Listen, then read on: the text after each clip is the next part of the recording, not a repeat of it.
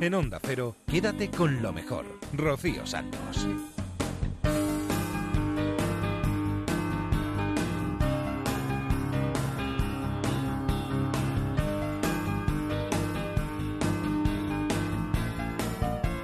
Muy buenas noches, bienvenidos a Quédate con lo mejor, el programa resumen de Onda Cero donde vamos a repasar en las próximas dos horas lo mejor que ha sucedido en los últimos días aquí en esta casa. Hoy es nuestro programa 105, bonita rima por otra parte, y además es nuestro último programa de la temporada. Vamos a estar un par de horas, como ya os digo, repasando lo mejor que ha sucedido. Vamos a irnos directamente ya porque tenemos un montón de cosas y no queremos perder el tiempo. Hasta la brújula con Javier Cancho, la sección Punta Norte, que nos va a hablar de una cosa muy curiosa. A ver si sabéis responder vosotros. ¿De qué está hecha la luz? La luz es uno de los fenómenos más fascinantes del universo. Hace poco más de 100 años ocurrió algo asombroso. Albert Einstein consiguió curvar la luz. Pensemos en algo muy concreto. Traten de visualizar lo que van a escuchar a continuación. Si observamos desde un andén a una persona que va corriendo dentro del vagón de un tren, veremos que se mueve más rápido que el propio tren porque a la velocidad del tren suma la suya propia. Pero ocurre que la velocidad de la luz no se suma con otras velocidades de esa manera, sino que siempre tiene el mismo valor, siempre 300.000 kilómetros por segundo en el vacío.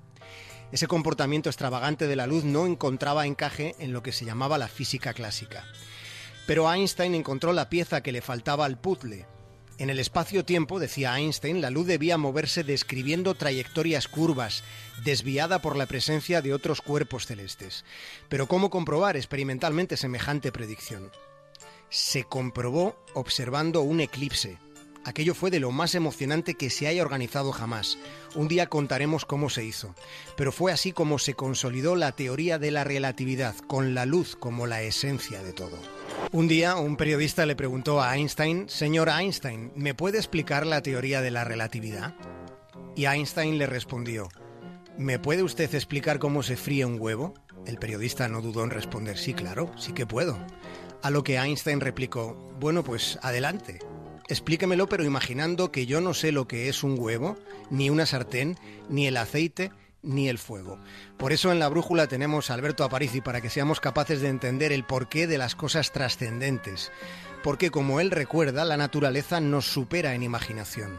No obstante, la imaginación, la intuición de algunas personas ya desde mucho tiempo atrás resulta fabulosa viendo las conclusiones a las que llegaron en una época en la que ni siquiera existía la ciencia. Esta es la premonitoria teoría sobre el Big Bang que formuló un hombre que nació en el siglo XII. Se llamaba Robert Grosseteste. Nació en el lejano año de 1175 en Suffolk, Inglaterra. Fue profesor en la Universidad de Oxford. Lo fue en un lugar que, por cierto, se había creado solo unos pocos años antes de que él viniera al mundo. El señor Grosseteste dejó escrito que la luz es la más hermosa de todas las entidades que existen. La luz, decía, es lo que constituye la perfección y la belleza. Como correspondía a la época, este profesor era un cristiano devoto.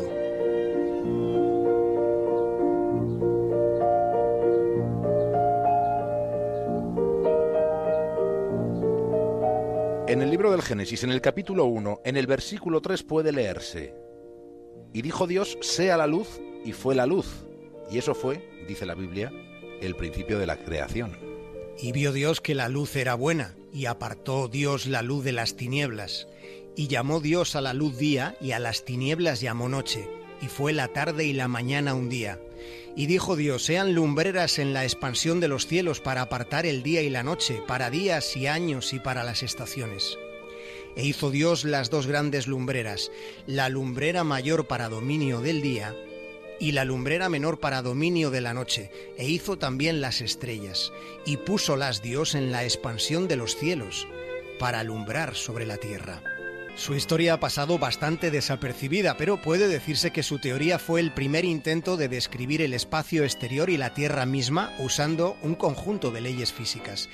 Y lo hizo cuando para Grosseteste y para, para sus contemporáneos la Tierra estaba todavía en el centro del universo. Por entonces nadie cuestionaba la equivocada teoría geocéntrica. Sin embargo, a pesar de ese error básico de perspectiva, el suyo es un sorprendente planteamiento casi profético logrado por medio de un alarde de imaginación e intuición como el que tuvo Einstein en una época mucho más propicia. Cualquiera que haya estado en, una catedral gótica habrá percibido la asombrosa proyección de la luz que entra por los vitrales de las ventanas. Observando la luminosidad que adquiere a través de esas vidrieras, vemos enseguida cómo de logrado era y es el efecto de la dimensión mística que se buscaba utilizando instrumentos ópticos. Si lo piensan un instante, esos haces de luz son como proyecciones fílmicas. La luz que penetra por las rosetas centrales adquiere una proporción de relato, y es así porque así estaba calculado que fuera. Los teólogos pensaban que los feligreses se sentirían atraídos por la luz de Dios, sobrecogidos por la que entraba a través de los vitrales. En las escuelas que había en las catedrales durante los siglos XII y XIII no solo se consultaba la Biblia, también se leían escritos de los antiguos griegos. Escritos atribuidos a Platón, a Aristóteles, a Hipócrates, los textos griegos habían sido preservados en traducciones que habían hecho escritores islámicos. En la Catedral de Lincoln, en Inglaterra, Grositès se sentaba en calma y disfrutaba contemplando la luz que entraba por las vidrieras. Y mirando, observando, se le disparaba la imaginación. Un día le dio por analizar el paso de la luz a través de un vaso de agua. Aquello era una lente que podía magnificar los objetos. Cuando leemos lo que dejó escrito sobre los efectos que observó, cuesta comprender cómo pudieron pasar 300 años hasta que los telescopios y los microscopios fueron inventados. Sí, porque escribió que la óptica, cuando se entiende bien, muestra cómo podemos hacer que objetos que, que, están lejos parezca que estén cerca, y cosas grandes que están cerca pueden llegar a parecer lejanísimas. Pero llegó incluso más allá se percató de que la luz se dobla al pasar de aire a vidrio o de aire al agua. Descubrió, por tanto, el efecto de la refracción. Escribió un tratado sobre el arco iris. En el año 1225, Grositès resumió todo lo que había aprendido de la luz en un libro al que llamó De Luce. Aquello era un compendio de teología, de incipiente física, de metafísica y de especulación cósmica no interpretó la creación como algo mágico, sino que la describió como algo parecido a un proceso natural. Hizo lo que hoy llamaríamos un estudio científico. Quédate con lo mejor en Onda Cero.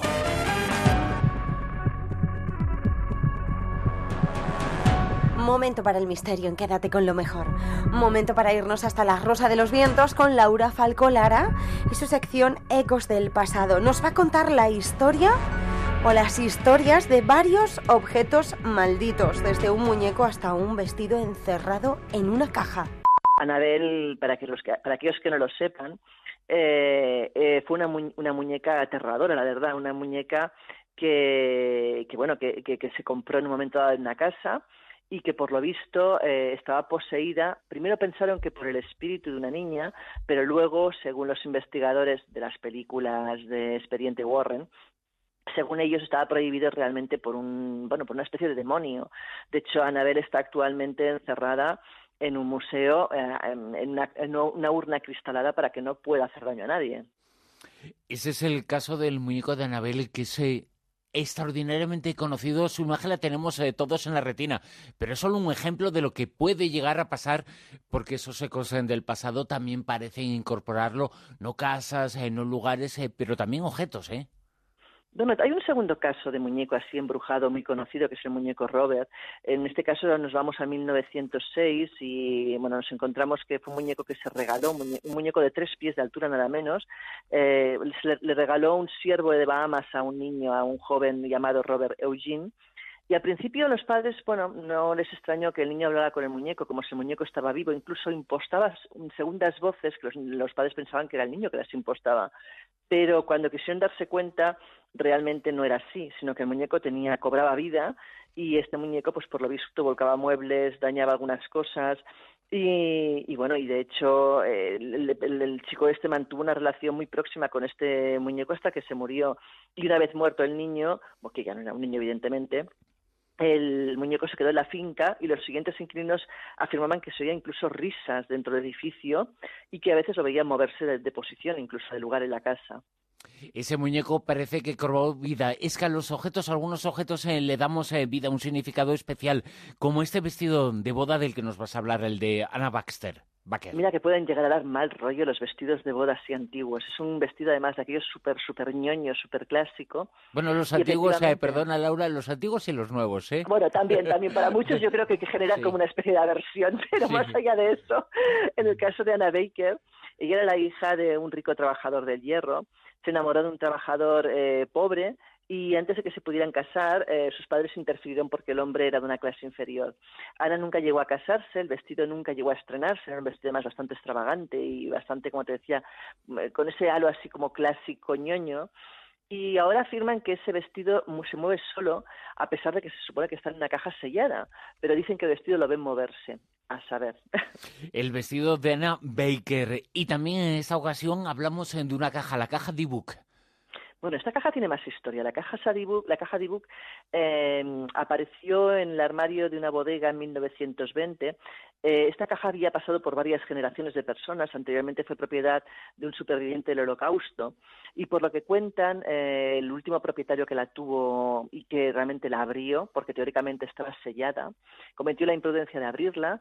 Y por lo visto, el tío tenía un anticuario, la tenía en el anticuario, la abrió y empezó a pasar todo tipo de fenómenos en el anticuario, hasta que descubrió que el sortilegio que había hecho dentro de la caja de la caja era un sortilegio pues judío eh, de protección para, para digamos eh, dejar atrapados dentro de la caja los malos espíritus. Al abrirla evidentemente se supone que soltó algo a saber el qué. La última versión sobre la caja Dibuk es que fue cerrada nuevamente, sellada y enterrada a no sé cuántos metros bajo tierra y bajo cemento para intentar evitar sus efectos. A saber si sigue ahí o alguien la ha vuelto a destapar. 250 millones de dólares. Ahí es nada el precio en el que se ha valorado este objeto maldito que es un diamante azul.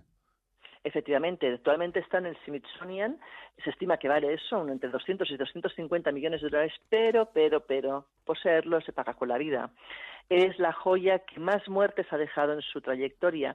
Todos los que han estado en posesión de esta gemma se han enfrentado a situaciones de tortura, decapitación, suicidio, encarcelamiento, vergüenza pública, ruina. Es un precio altísimo por poseer una belleza, porque es una belleza de joya, es un diamante azul, un diamante más enorme y precioso, pero que está totalmente maldito. Quédate con lo mejor, con Rocío Santos porque mi niñez sigue jugando en tu playa. Y escondido tras las cañas duerme mi primer amor. Llevo tu luz, tu por donde quiera que vayas. Y amontonado en tu arena, guardo amor, juegos y penas yo.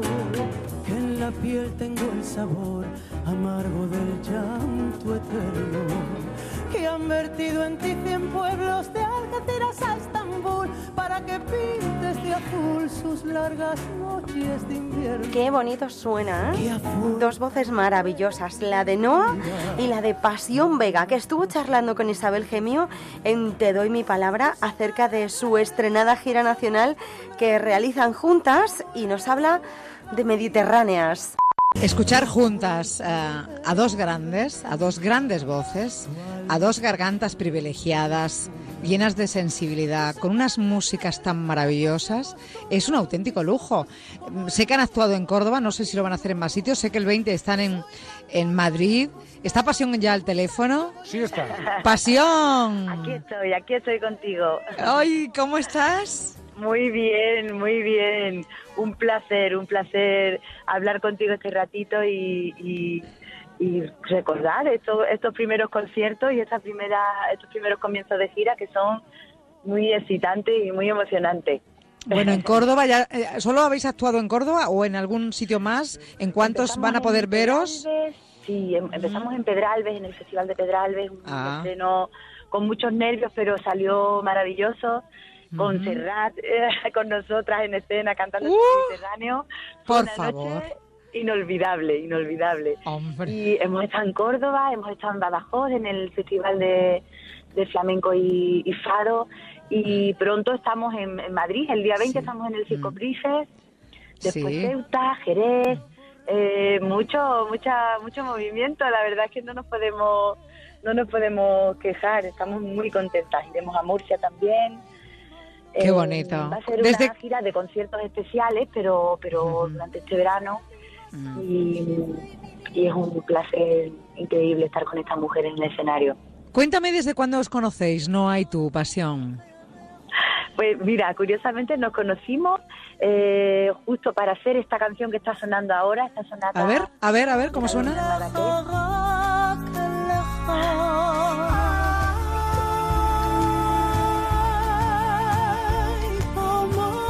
nuestra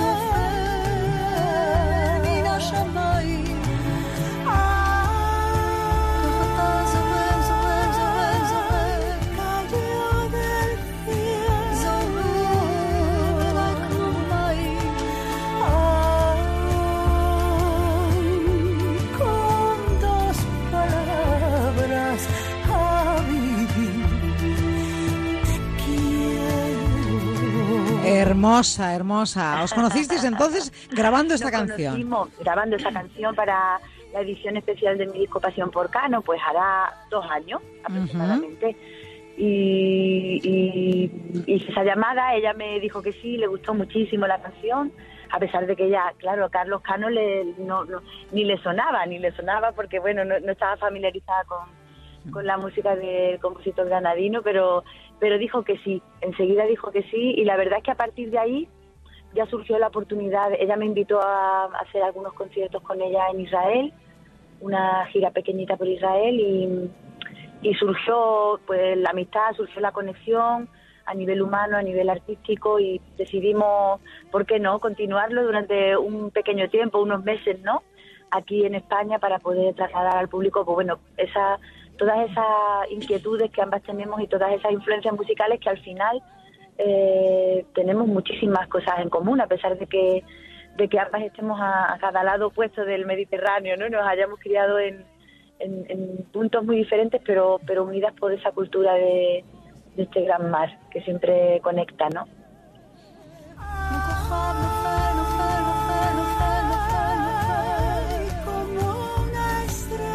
Ella, ah, ya sabemos que también canta en español, tiene canciones en español, ella domina varios idiomas. Eh, yo no sé tú el hebreo, pasión. bueno, me, atreví un poquito allí en Israel a hacer algunos versos, pero es muy difícil, ¿eh? Eso parece. Me ayudó con la pronunciación, es complicadísimo. Es complicadísimo, sin embargo, ella tiene una facilidad para los idiomas. El castellano lo entiende perfectamente, se comunica con el público perfectamente, aunque ella siempre dice que le perdone su, su castellano, pero lo habla muy bien, muy bien. Ella es muy una mujer muy valiente y bueno, y luego canta. Y ahora iba esa misma mañana, se marchaba para Italia porque tenía allí conciertos y es una mujer, bueno, que ya te digo, con, con muchísimas puertas abiertas y con una, con una calidad humana y artística impresionante.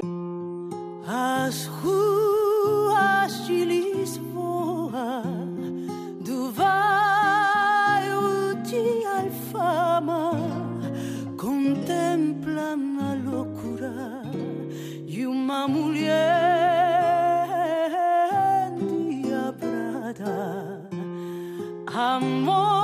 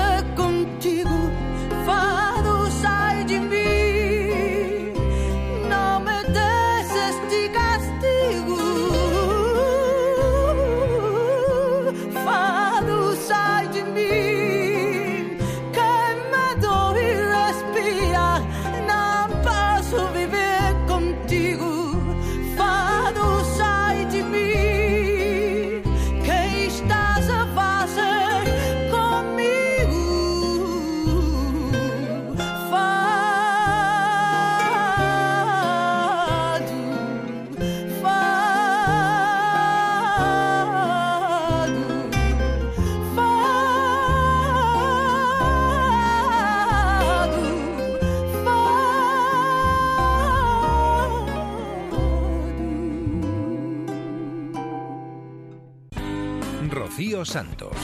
Quédate con lo mejor. Qué bonita la voz de Pasión Vega cantando esa historia de un fado. Nos vamos hasta más de uno con el Mago More. Ya sabéis que nos trae siempre las últimas novedades tecnológicas. Y la otra semana nos traía el primer parque acuático para niños con discapacidad. No está en nuestro país, sino que está en San Antonio, en Texas, en Estados Unidos. Este es muy bueno, mira, atención, primer parque acuático para personas con discapacidades. Ah, ese está muy bien. fenomenal. Está fenomenal, porque lo han abierto en la isla de Morgan, en San Antonio, Texas. La mayoría de los parques son inaccesibles, de hecho yo, doy fe porque tengo un nene discapacitado, y entonces lo que hacen es que meten a estos niños que se lo pasan y que disfrutan como unos enanos con, con- con el agua. El gerente se llama Gordon Harman y ha trabajado con médicos, con padres, con maestros, con terapeutas, y fíjate qué chulo, le ponen una pulsera localizadora para saber en todo momento dónde está el niño, y después alquilan una silla de ruedas neumáticas para las familias, que es totalmente gratuita, y para que se lo pasen allí estupendamente bien. Me parece que es una grandísima noticia. ¿Dónde está en San Antonio, en Texas? Sí.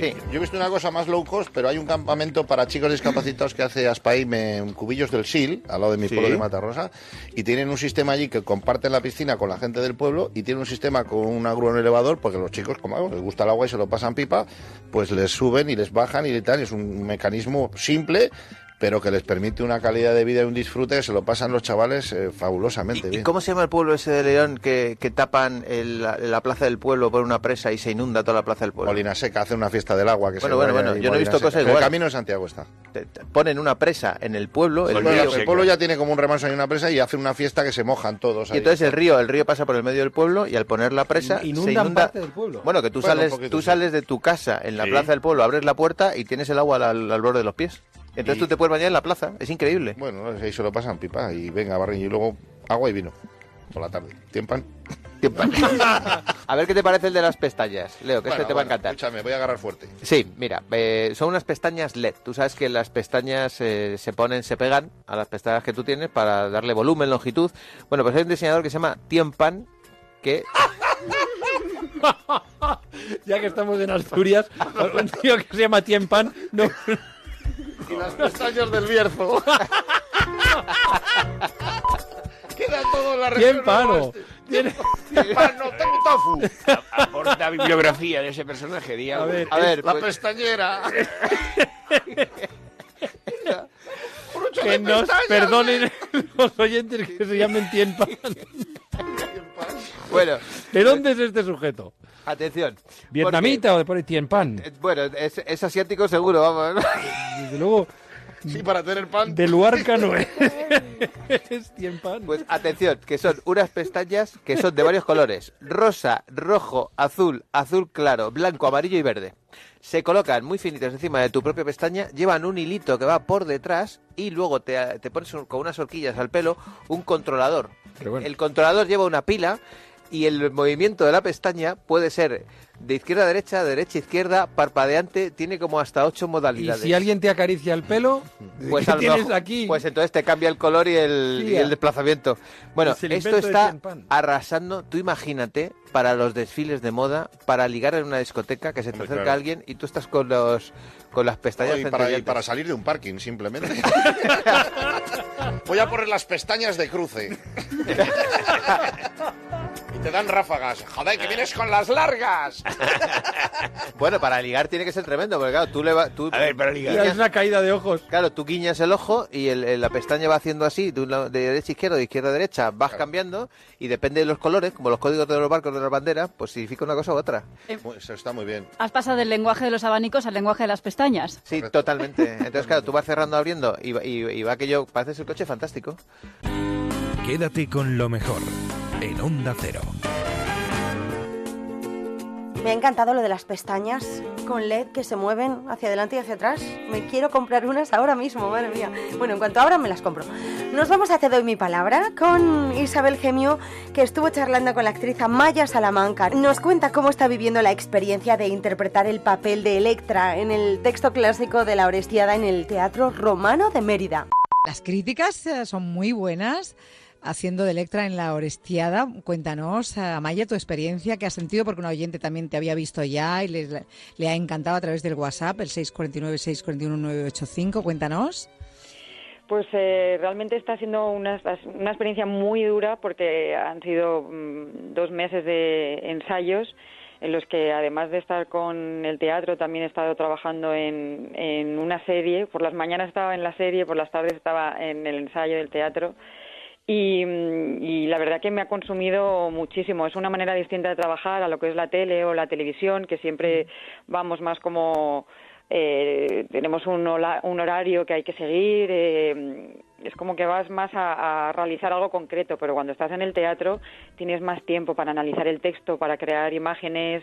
eh, los ensayos son un poco, bueno, pues, eh, tienes más más tiempo para, para hacerlo todo de otra manera. Y de la mano de José Carlos Plaza que es el director y que es eh, bueno pues ha sido como una masterclass trabajar con él eh, lo he disfrutado muchísimo y, mm, he, aprendido a trabajar de, otra manera. He sentido algo que, no había sentido nunca y yo creo que este es el, personaje más difícil que he realizado jamás. Mm, Bueno, y además tú has hecho muy poco teatro, Amaya. Em, no sé si te pareció un riesgo el que la persona, no sé, supongo que el señor Cimarro, que es un- una maravilla, Jesús Cimarro, em, que le gusta romper moldes también, ¿no? Una, una actriz conocida más por series de televisión, pues que haga teatro, y- pero ponerla nada más y nada menos que en el Teatro Romano de Mérida. Eh, Amaya, no sé si, si sentías vértigo.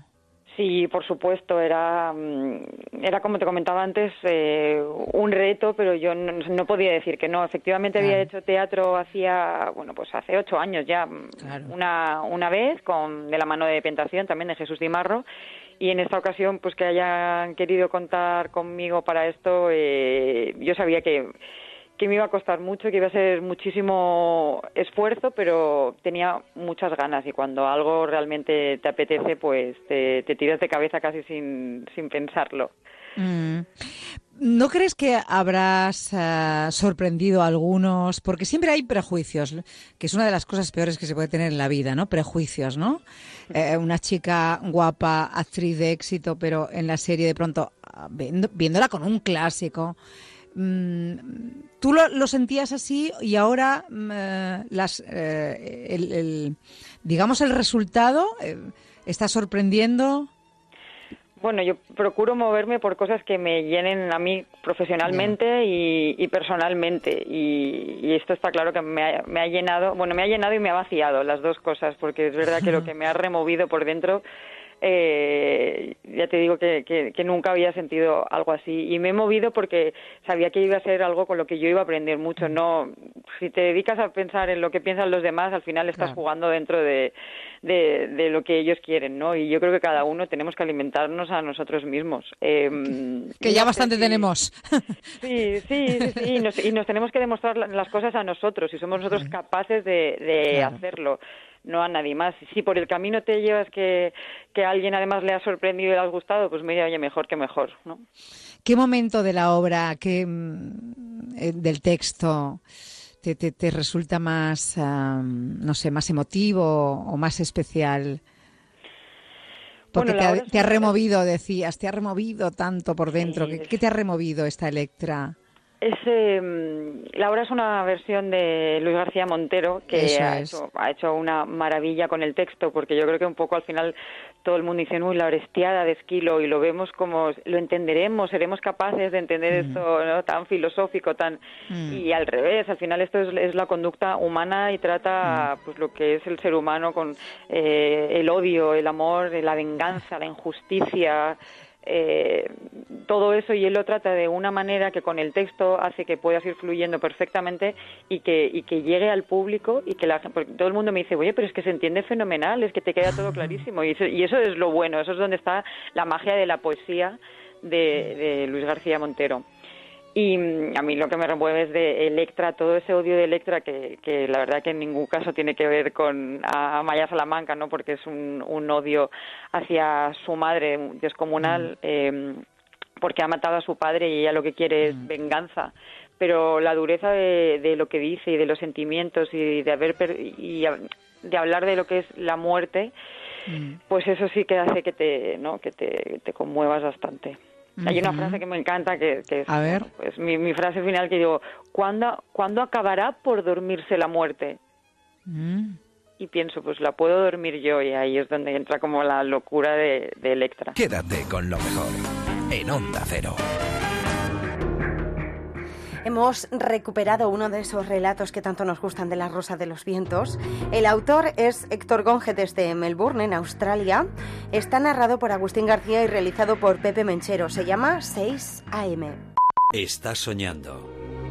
Hacía un rato vagabas por unas ruinas militares abandonadas, sin vestigios de vida. Poco después viste la mano de una momia de un pequeño faraón arrastrarse hacia un nicho funerario cercano para apagar su soledad Repentinamente el sueño cambia. Estás frente a una puerta abierta. Una enorme puerta de madera. Por el hueco del patio interior cae una mortecina luz que apenas ilumina la escalera que desaparece más abajo en la penumbra. Te congela un tremendo terror. Estás solo y hay algo más. Allá abajo, en el portal. Estás subiendo, aunque todavía no lo ves. Estás petrificado mirando la amplia escalera centenaria. Algo sigue subiendo por las escaleras. Gritas pidiendo ayuda e intentando sonar seguro, pero el miedo quiebra tu voz. Inmediatamente te arrepientes. Sabes que viene a por ti y te has delatado. Sea lo que sea, ahora sabe dónde estás. En la desconocida profundidad de la casa, nadie responde a tus ruegos de auxilio. Intentas rezar aunque nunca hayas sido creyente y un Padre Nuestro se marchita en tus labios. Sigues clavado e inmóvil en el descansillo. Hasta el último pelo de tu cuerpo está erizado. Algo sigue subiendo las escaleras. Tú piensas, muévete imbécil, cierra la maldita puerta. Con un descomunal esfuerzo, comienzas a cerrarla en el último momento, una ráfaga de aire que aparece como un cruel emisario se cuela por el resquicio de la puerta. Extenuado, consigues cerrarla. Algo sigue subiendo, lo notas en tu piel. Con la puerta cerrada es aún peor. No puedes moverte del sitio. Algo te lo sigue impidiendo. Piensas desesperado en huir, pero tu cuerpo no te responde. Vuelves a pedir ayuda y el silencio responde a tus ruegos. Cuando vas a gritar más alto, las palabras se apagan en tu mente. No tenías que hablar. Ahora lo que sube sabe dónde está su presa y huele su miedo. Te callas e intentas pensar. Tu corazón late como si quisiera salir de su cárcel de piel, huesos y músculo. Tu mente no puede pensar en otra cosa más que en lo que sube. Tú te dices que es solo un sueño, es solo un sueño, pero eso no te tranquiliza. Un sonido hueco te llega directamente al cráneo. El eco deliberado de unas pisadas lentas atraviesa la puerta y te perfora la mente.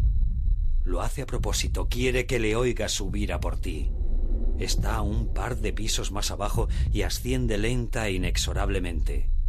El sentido del tiempo se interrumpe. Ahora el sonido es rotundo y cercano. Cuatro escalones. Tres, dos, uno. La madera del descansillo cruje y un silencio ominoso se hace dueño de tu mundo. Intentas no hacer ruido, no respirar, pero tu corazón sigue latiendo salvajemente y sabes que él lo puede oír. Por un momento intentas convencerte de que tal vez siga subiendo, que tal vez no venga por ti. Estás siendo un iluso y lo sabes. Nadie expiará tus pecados por ti, especialmente ese que le ha traído a él. Esta noche, aquí.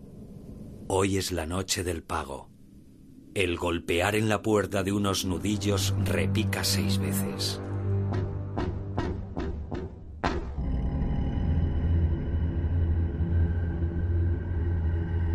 Es como el sonido de las pisadas, un sonido seco, retumbante, seguido de un silencio espectral. El terror te sobrepasa, no hay vuelta atrás, ya no hay nada más, ya no habrá un mañana en el que confiar. Notas dos pupilas amarillentas atravesando la madera de la vieja puerta. Cierras los ojos como un niño pequeño y lo ves en tu mente, al otro lado, mirándote fijamente va a empezar a hablar y eso, eso es aún peor. Exaltado, te despiertas boca abajo, habiendo escapado a tu sentencia de muerte. Tu pecho arde como una fragua. Las mantas están enroscadas a ti y pegadas a tu sudorosa espalda. Tus ojos se abren de golpe con todas tus fuerzas como si no quisieras volver a cerrarlos jamás. Te notas jadeante y entumecido mientras te dices, es solo un sueño, es solo un sueño, es solo un sueño. Aunque sabes que es más que un sueño, tu juicio esperará. Él esperará. Sabes que volverás a dormirte. Y él no tiene prisa Intentas apaciguarte, piensas en ir al baño a pesar de tu agotamiento. Claro, es mejor que volver a dormirte. Qué ridículo es todo, piensas al sentarte en el borde de la cama terriblemente inquieto. Entonces, respondiendo un instinto visceral, clavas la mirada en la puerta de tu cuarto. Y una intuición irrefrenable se clava en tu ser. Él está al otro lado. Una certeza más allá de toda duda te aprisiona y esta vez no estás soñando. Esta vez no hay escapatoria. No hablas, no respiras y esperas. Notas el sudor bajando por tu cuerpo y el olor agrio de tu cuarto cerrado durante toda la noche. Pasa un minuto y nada ocurre. Comienzas a relajarte y tu diálogo interno intenta recobrar el control cuando el repicar de seis golpes en la puerta te arranca la cordura de súbito. Dos veces te han llamado con seis golpes y la alarma de tu reloj digital suena en ese momento. Trazos cortos de fluorescente verde recortan un número en la pequeña pantalla. 6 AM. 6. 6. 6. Es hora de expiar tus pecados.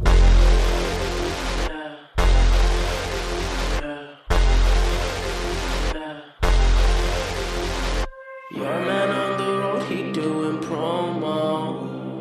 You said keep our business on the low low. I'm just trying to get you out the friend zone. Cause you look even better than the photos. I can't find your house, send me the info. Driving through the gated residential. Found out I was coming, sent your friends home. Keep on trying to hide it, but your friends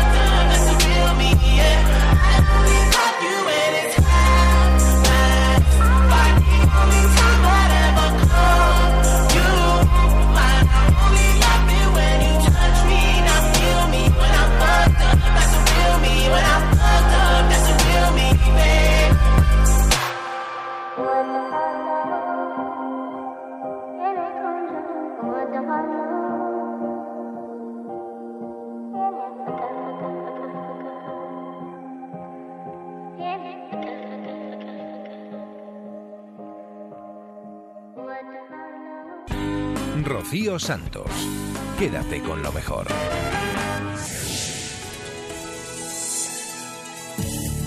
Momento ahora en Quédate con lo mejor para conocer una de esas historias que nos inspiran.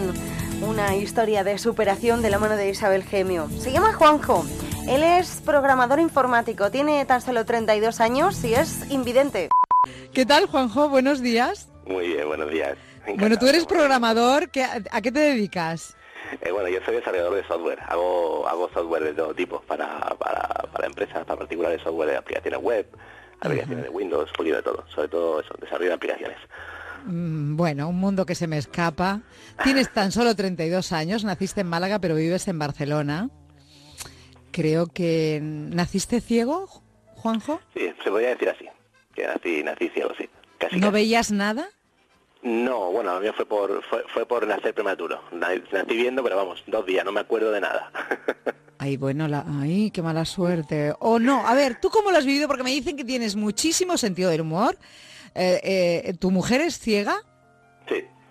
Eh, y tienes un niño y porque hay veces, hasta donde yo sé, tú me corriges siempre, ¿eh? Pues que hay cegueras que son genéticas.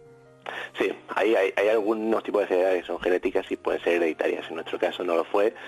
Y nuestro peque, por ejemplo, tenemos la suerte de que él sí que ve. Mm.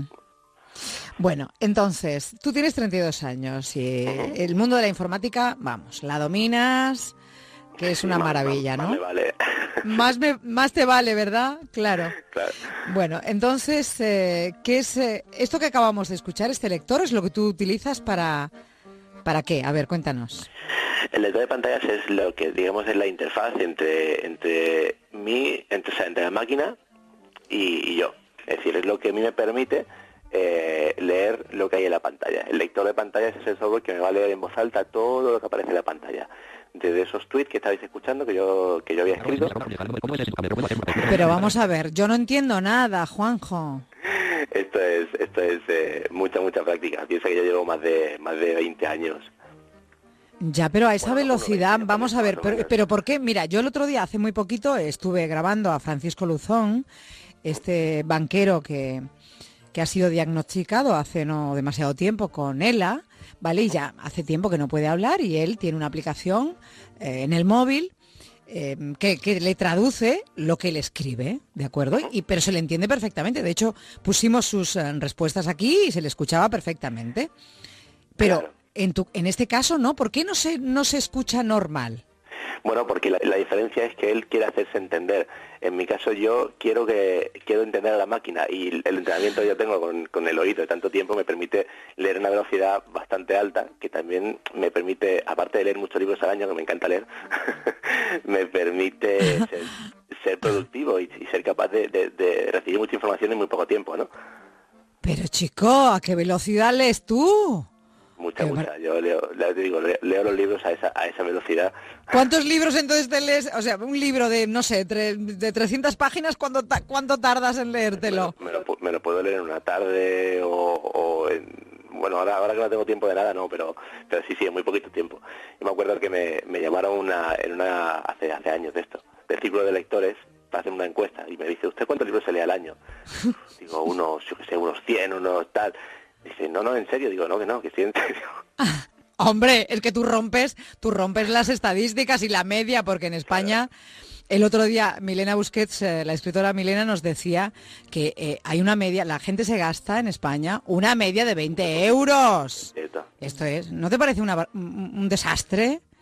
Sí es cierto es cierto la verdad es que sí no, a mí me Oh. encanta leer ahora no tengo tiempo pero pero la verdad Bueno, el último libro que te has leído, querido, dímelo, recomiéndamelo para este verano, que estoy metiendo en mi bolsa de playa todo lo que tengo, a ver si hoy tengo tiempo también de recomendarle algún libro a nuestros oyentes. Pues el último libro que me estoy leyendo ahora es el de eh, Fernando Aramburu que se llama eh, Patria. Es muy Ah. bueno. Habla un poco sobre el conflicto vasco, sobre ETA, sobre, bueno, y sobre Ya. todo enfocado en la familia. Es muy buen libro. Bueno, aquí hemos hablado de ello, le hemos dedicado tiempo, es un Ah, fenómeno literario, ya lleva no sé cuántas ediciones. Bueno, pero bueno, eh, me alegro que siga que siga interesando ese, ese, ese libro, ¿eh? Me sigo, me, me alegra. Bueno, entonces tú estás en redes sociales, Twitter, eres muy activo, vamos. Sí, soy muy activo en Twitter. En las demás redes sociales la verdad es que no, no he acabado de pillar el punto. Mi Facebook, por ejemplo, no me gusta nada. Facebook no. No. Ay, es mi Facebook, déjame, es lo único que tengo yo, déjame, yo no, yo no, yo no abarco más. Ahí pongo eh, lo último que he puesto en mi Facebook, pues no sé qué he puesto, el premio que nos han dado esta semana Concha García Campoy, fotos de Ibiza, ah, no sé, ¿por qué no te gusta Facebook y, y Twitter sí? Pues eh, por la concisión. A mí Twitter me parece muy conciso. Twitter son 140 caracteres que tú escribes allí y escribes realmente la síntesis de lo que estás pensando, de lo que se te ha ocurrido, cualquier cosa. En Facebook es más difícil, es todo mucho más largo, es todo mucho más confuso, la aplicación web no es muy accesible. Para mí es, es- de hecho nunca, me- nunca me ha gustado esa red.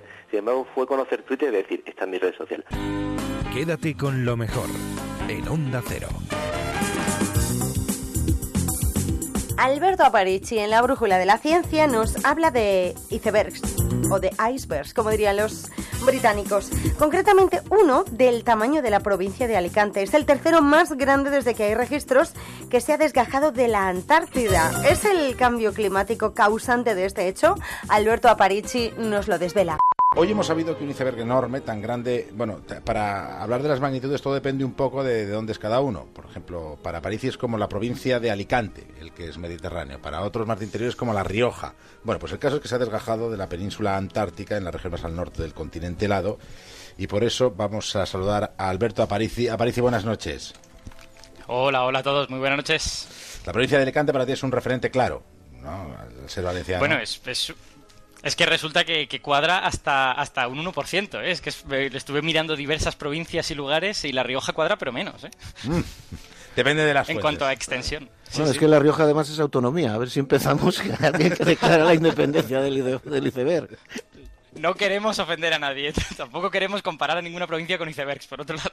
Lo que queremos es ser pedagógicos y tratar de aclarar qué es lo que ha pasado. Y lo primero, ¿es habitual que se forme un iceberg de ese tamaño, tan grande?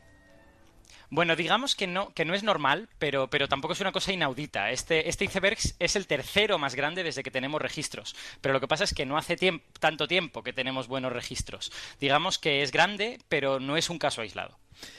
¿Y su formación hay que atribuirle en este tamaño y lo que ha pasado al cambio climático? Bueno, bueno, como siempre decimos, el cambio climático no es el causante de una sequía o un iceberg. Digamos que el cambio climático lo que hace es que haya más sequías o que el hielo se derrita más y por lo tanto que haya más iceberg.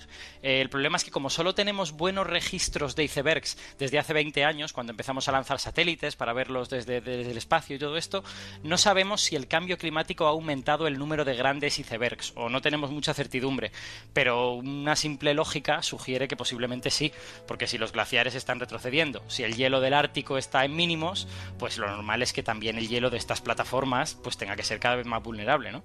¿Y luego qué podemos esperar ahora que se ha echado a la mar? ¿Puede ser peligroso para las rutas marítimas? ¿Qué puede hacer? ¿Qué Pues puede la- pasar? La, verdad es que a día de hoy es imposible predecirlo, es, totalmente impredecible. Lo, único que podemos decir seguro es que vamos a tener iceberg para años, no, no meses ni semanas, sino años. Otros icebergs de este tamaño, como uno muy grande que, se desgajó en el año 2000, han estado a la deriva durante más de seis años. Es verdad que, se van deshaciendo, son cada vez más pequeñitos y tal, pero siguen siendo muy grandes, porque claro, empiezan siendo como algo gigantesco. Em, ¿A dónde se vaya a mover? Pues ya va a depender de vientos, va a depender de corrientes y eso es difícil de predecir. En, en ocasiones anteriores lo que hemos visto es que han pasado mucho tiempo cerca de las costas, que en realidad tampoco se han ido a mar abierto ahí de, de manera, de manera sencilla. Pero no sabemos si esto es la norma. Puede que suceda otra vez o puede que no suceda. Y una pregunta, al haberse desprendido esta masa de hielo, Hmm. ¿vamos a notar una subida en el nivel del mar? Ah, la, la pregunta del millón. no, la respuesta es no. La respuesta es no. Este, este iceberg, para que entendamos por qué esto no ocurre, es como una especie de cubito de hielo y ya estaba flotando en el mar. Lo único que ha hecho ese cubito de hielo es que se ha roto en dos trozos, ¿no? Uno que está flotando adosado al continente y hay otro que está flotando libremente. Pero si el mar tenía que subir por este hielo, ya subió cuando el hielo cayó al mar hace, hace muchos años. Lo que, lo que sí hemos de tener en cuenta es que este hielo no estaba en el mar por casualidad y que se desgaje tiene consecuencias. Este hielo es el extremo de lo que llamamos una corriente glacial Digamos que el, hielo se acumula sobre, sobre la tierra de la Antártida y una vez acumulado se va desbordando poco a poco por todas partes y forma estas plataformas de hielo. Así les llamamos a regiones que tienen cientos de metros de espesor. Este iceberg que se ha desgajado tiene 5.800 kilómetros cuadrados, pero 200 o 300 metros de espesor. Pues estas plataformas, una vez en el mar, sirven para contener al glaciar, sirven para evitar que el hielo de la Tierra caiga rápidamente sobre el mar. Entonces, con un trozo de plataforma menos, pues claramente el hielo de la Tierra puede empujar más fuerte, ¿no? Y si el hielo de la Tierra cae más rápido, pues ahí sí que podría subir el nivel del mar. Pero no lo podemos asegurar porque es una dinámica compleja. Por, la, la, moraleja es que por ahora no nos preocupamos, pero le tenemos que seguir la pista no solo al iceberg, sino también al hielo que hay en la península antártica, porque ese es el que a lo mejor empieza a caer ahora. Quédate con lo mejor, con Rocío Santos. Cerramos esta primera hora del programa yéndonos a más de uno con Beatriz Ramos Puente y una de esas historias preciosas que nos trae es la historia de un niño de 14 años que logra cambiar la adicción de su pueblo por el alcohol por el ajedrez. Marotichal es un pequeño pueblo del sur de la India. Hace 40 años gran parte de la población era adicta a un licor local que ellos mismos destilaban. Las calles eran un lugar inseguro y las autoridades estudiaban cómo atajar el problema. Y fue la determinación de un adolescente de 14 años lo que cambió todo. El joven Unikrishnan, inspirado por el gran maestro del ajedrez Bobby Fischer, aprendió a jugar por sí mismo hasta dominar la disciplina y más tarde se propuso enseñárselo al resto de sus amigos y conocidos. A partir de entonces la afición por el ajedrez comenzó a extenderse. Al principio fue un reto, pero poco a poco el ajedrez les ayudó a dejar el alcohol. Ahora las personas son mucho mejores de, los que, de lo que solían ser, cuenta el chico. 40 años después, el 90% de la población practica el ajedrez y al menos una persona en cada hogar juega a diario. El paisaje de las calles del pueblo contrasta con el de hace unas décadas. Las aceras están llenas de gente que se concentra alrededor de un tablero. El ajedrez ha cambiado por completo a la ciudad, se ha convertido en una necesidad y una manera de liberar el estrés, explica un joven del pueblo pueblo. Unikrishnan ahora regenta un club de ajedrez en el que se vive tanto la pasión por esta disciplina que ha inspirado incluso una película en la India, August Club.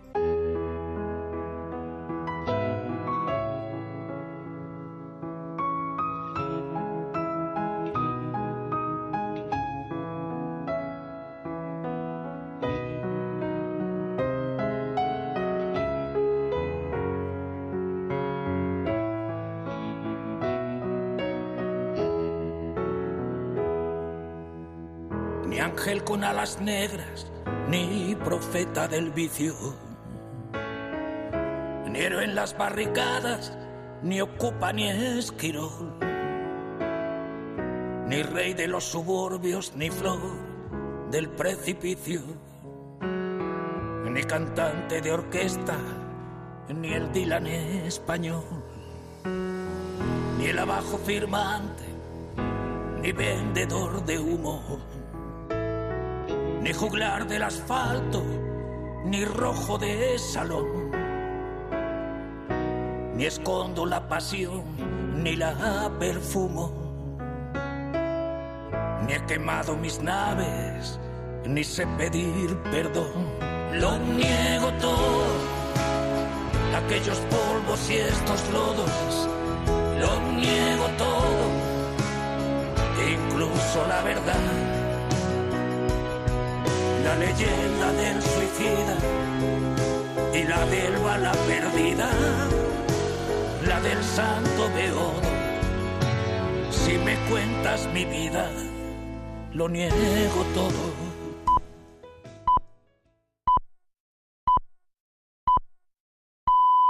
Son las 5 de la mañana, las 4 en la comunidad canaria.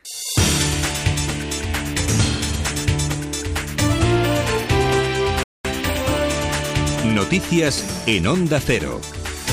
Buenos días. El Gobierno central va a intervenir las cuentas del Gobierno catalán y van a controlar el dinero que se gastan para garantizar que ni un solo euro vaya destinado a financiar el referéndum ilegal del 1 de octubre. Para ello, el Ministerio de Hacienda semanalmente va a pedir a la Generalitat que certifique sus gastos, ya que se ha detectado un desvío de más de 6.000 euros. Juan de Dios Colmenero.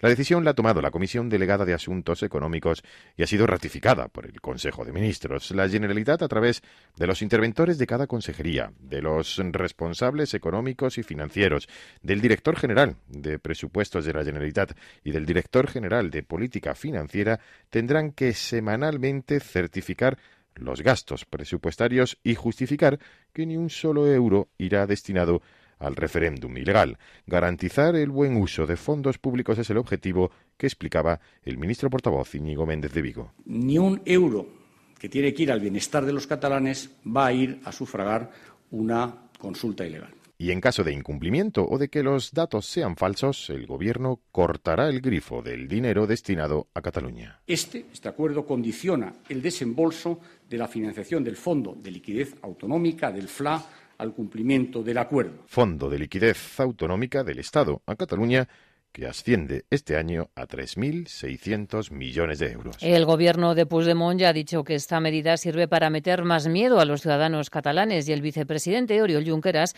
ha propuesto que se cree la caja de la resistencia, una caja que consiste en que cada uno de los ciudadanos que votaron en la consulta de hace tres años pongan dos euros y con este dinero se puede cubrir la multa de cinco millones de euros que reclama el Tribunal de Cuentas al expresidente Artur Mas. Y en Madrid, el gobierno de Cristina Cifuentes ha rechazado por segunda vez el proyecto de la empresa Cordis para construir un macrocomplejo hotelero de ocio en la localidad de Torres de la Alameda. La comunidad alega que la empresa no presenta un impacto relevante en el desarrollo de ocio para la región. Carlos León.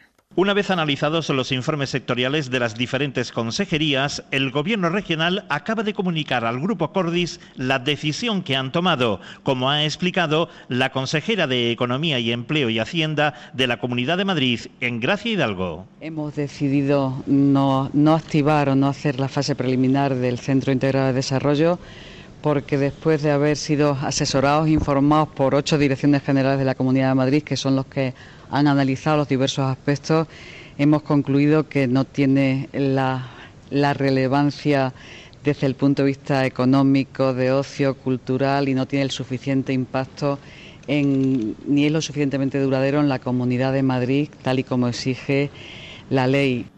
Además, la comunidad va a impulsar un cambio legislativo para que los centros integrados de desarrollo con un casino se tengan que construir en suelo de titularidad pública. Del exterior les contamos que en Venezuela la oposición ha llamado hoy a secundar una nueva marcha hacia la sede del Tribunal Supremo en Caracas para legitimar a los 33 nuevos magistrados nombrados ayer por el Parlamento. Esta marcha se suma al día de paros que vivió ayer el país y que ha sido calificado como una nueva jornada histórica que ha demostrado que la calle en Venezuela no se calla. Sin lugar a dudas, ha marcado un precedente en nuestro país, una jornada histórica que es la continuación perfecta de lo que fue la gran jornada de desafío político y desobediencia civil del pasado domingo 16 de julio.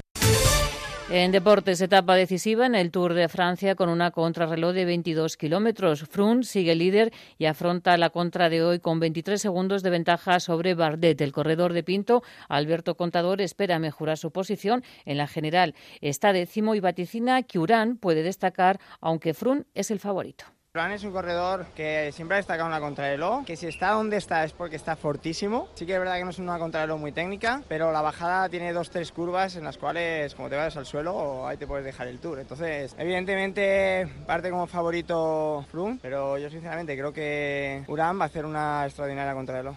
Más noticias en Onda Cero cuando sean las 6 de la mañana, las 5 en la Comunidad Canaria y toda la información la vamos actualizando en nuestra página web ondacero.es.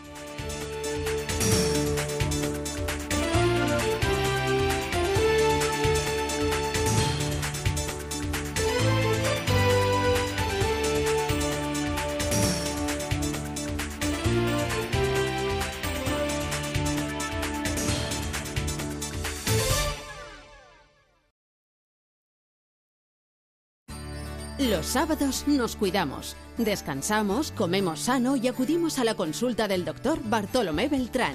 El bienestar, la salud, la calidad de vida, los grandes avances, hay que aprender a cuidarse y a prevenir las enfermedades. En buenas manos, el programa de salud de Onda Cero. Te mereces esta radio. Onda Cero, tu radio.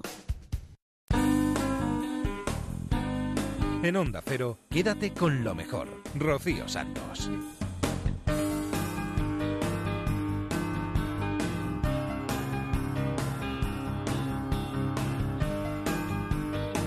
Segunda hora de Quédate con lo mejor. Segunda hora de este último programa de la temporada, programa número 105. 105 programas que llevamos. Estamos allá por abril de 2015. Nos vamos a ir hasta el transistor. Nuestros compañeros de deportes entrevistaron a José Manuel Calderón, el base español de Cleveland, que nos contaba cómo afronta esta nueva etapa donde cumplirá su sueño de poder pelear por el anillo. José Manuel Calderón, buenas noches. Hola, buenas noches. Será casi más porque te lo has ganado que por nuestra visita, ¿no? Bueno, hombre, yo creo que siempre las cosas pasan por, por, siempre pasan por algo y bueno, quién sabe, ¿no? Yo creo que todo suma, todo suma. Bueno, pues nada, oye, si quieres volvemos cada semana ¿no? para ir empujando. nada, nada, ha ido bien. Que, mm, ¿Cómo estás? ¿Feliz de, de la vida? ¿En la Sí, nube la todavía? La verdad que muy contento, muy contento, ¿no? Era, aparte que fue un equipo de los que eh, unos meses atrás fue uno de los interesados también y bueno, pues era la esperanza que tenía, como comentaba, ¿no? Que si había cinco o seis equipos que se habían interesado en marzo, ¿por qué no iban a estar interesados en julio? Con la suerte de que, bueno, de que fue, pues eso, eh, si no hay, mm, Cleveland era uno de los top dos, uno en el este y otro en el oeste, como son Warriors y ellos, y bueno, pues estaban al- en la parte más alta de, de la lista por todo, ¿no? Por, por, por opciones de llegar al anillo, por opciones de jugar, por opciones de, de todo, ¿no? Y bueno, pues el día uno llamaron y el acuerdo fue más que rápido, ¿no? Eh, que estuviera en lo más alto de su lista de prioridades era muy importante encima y bueno, pues yo creo que se cumplió todo. Calde, para que nos hagamos una idea, la sensación que, que tendrás ahora mismo, bueno, o hace casi unos días, ahora ya se habrá aplacado un poco todo, ¿no? Pero la sensación es como, qué sé yo, como la de un niño cuando eres pequeño, antes de que empiece el cole, que quiere ver a los amigos, a los profesores, la clase nueva y todo eso. Sí, algo así, ¿no? Con ganas de Sí. empezar, con ganas de empezar sobre todo, porque, y aparte me lo he tomado con mucha calma, ¿no? Como bien decías antes, por, por todo lo que pasó el, el año pasado, quería estar tranquilo, ¿no? No, Sabía que era una situación diferente, porque al final, bueno, eh, es un principio de temporada, eran muchas cosas, ¿no? Pero, pero que te llamen el día uno, que, que, que era lo, lo primero, digamos casi la primera llamada que hicieron, que, que bueno, pues que hablen contigo, que te digan qué es lo que quieren, que el año pasado no pudo ser y que este año queremos, querían que, que estuviera ahí y, y, bueno, pues desde ese mo- momento, pues a partir de ahí era pues eh, contando horas y minutos y segundos hasta que, bueno, pues eh, ir para allá, firmar todo, pasar reconocimiento médico, ¿no? Que bueno, eso era lo, era lo de menos, ¿no? Es el, es algo que nada, pasa así y ya está, ¿no? Pero, pero bueno, la verdad que todo ha ido genial, he estado allí cuatro o cinco días y la verdad que todo muy bien y nada, pues ya te digo, feliz y con ganas de con ganas de empezar, con ganas de seguir de aquí con la familia y de vacaciones, pero con ganas de empezar porque es, es algo muy ilusionante. Claro, es que yo eh, no, no estuve en el programa de Villanueva de la Serena, eh, pero lo estuve escuchando aquí atentamente y por cómo te he escuchado hablar, digo, vale, está fastidiado, es verdad, y nos, contó lo de- nos contaste lo de los Warriors y todo eso, pero hay algo, hay algo ahí, hay una chispa ahí que, que me suena raro. Digo, este hombre sabe que va a pasar algo, y claro, luego ya viendo lo que pasó, ahí ya algo te temías que podía llegar. No, lo que te he dicho antes, a ver, eh, yo tenía, estaba confiado, a ver, yo que este año creo que había la parte negativa del tema Warriors y la parte positiva, que era que había jugado en Atlanta, que la gente me había visto jugar, que las Mm. cosas habían salido muy bien en los playoffs y que eso siempre es importante, ¿no? Por mucho que la gente ya me conoce mucho en la NBA, ¿no? Pero, pero eso era la parte eh, positiva. Mi pensamiento, pues eso, lo que te he dicho, eh, si en marzo había cinco o seis equipos interesados en, en que los Lakers me dejaran salir para contratarme, pues eh, no, no debería cambiar mucho de marzo a, a julio, ¿no? Eh, si te quieren esos equipos, tienen que volver a querer, ¿no? Y bueno, pues eso era, eso era lo positivo. Pero de ahí a que el día 1 de julio, que eso yo creo que fue un poco la mayor sorpresa, ¿no? Que se hiciera todo tan rápido, ¿no? Hay mucha gente que... ¿Te no llaman, te llaman a ti, te llaman a ti directamente? Sí, mi agente me avisa de que me va a llamar el entrenador y que me van a llamar y, y nada, pues eh, justo cuando se abrió el plazo, pues eh, me llamaron, habló conmigo y que estaban interesados, que y, nada, y bueno, pues a partir de ahí pues eh, nos pusimos un poco a, a trabajar en, en todo, ¿no? Dime la verdad, la gente que, que te quiere, los que han sufrido contigo todo este año, sobre todo tu, pues tu chica, ¿no? Tu, tu mujer, ¿no te dijo cuando le contaste, oye, mm, pues mira, cariño, me acaban de llamar los Cleveland, tu mujer no te dijo, José, en vista de lo que pasó, hasta que no esté todo firmado, ilusiones las justas. No, fue al revés. Fue, le dije a ella, pregunté yo a ella, ¿quieres saber algo o hasta que no esté todo, hasta que no, o, de, lo, de, los, de lo que me van diciendo o esperamos, o quieres esperar hasta que ya tenga algo y te digo, nos vamos a tal sitio? Pero no, quería, quería todas las actualizaciones, eh, todo lo que iba pasando nuevo se lo tenía que decir. Y nada, pues se lo iba contando y nada, sin problema, la verdad que todos contentos por, por relativo porque, bueno, pues era lo que íbamos buscando en, bueno, pusimos una lista de las cosas que queríamos en el equipo siguiente y, bueno, pues eh, Cleveland iba cumpliendo todas, ¿no? Y sé que, bueno, ya te vi en, redes sociales que te marchaste, bueno, acabas de decir, ¿no? Que, eh, te marchaste para allá, para firmar, pasar el reconocimiento médico. Bueno, y toda la intendencia que conlleva todo esto, el colegio de los niños, la casa, etcétera, ¿no? Exactamente, que por cierto ya lo tengo, lo encontré, tuve la suerte de, ¿Lo tienes todo ya? de, ac- de acertar y estamos listos para que a final del mes de- del mes que viene pues nos vayamos porque los peques empiezan el cole. Oye, tú eres un profesional de las mudanzas. Esto en cuatro días, ¿cómo lo has hecho? Bueno, pues eso, estoy planteándome para después de jugar empezar a dedicarme a la recol- recolocación de jugadores ya en caso de, de traspasos o fichajes. ¿no? No, no, porque, hombre, esto no, no, joder, no es fácil encontrar un colegio que, que a ti te guste, que vaya bien para los chicos, la casa, que esté cómoda para, para todo, ¿no? Jolín, pues, pues oye, me alegro de que haya ido todo tan, tan bien y tan, tan rápido. Que ¿Con el entrenador has llegado a hablar o con los jefes de allí? ¿Ya te han dicho lo que, lo que quieren de ti? ¿Todo? Sí, hablaron conmigo, hablaron conmigo, vamos, ya digo, el día uno llamó el entrenador para, para decirme que estaban interesados, que era importante para ellos, que, que querían que, que eso, pues que fuera el, suplente de, Kyrie Irving y que le diera minutos de descanso y que creían que podía encajar perfectamente en su estilo de juego.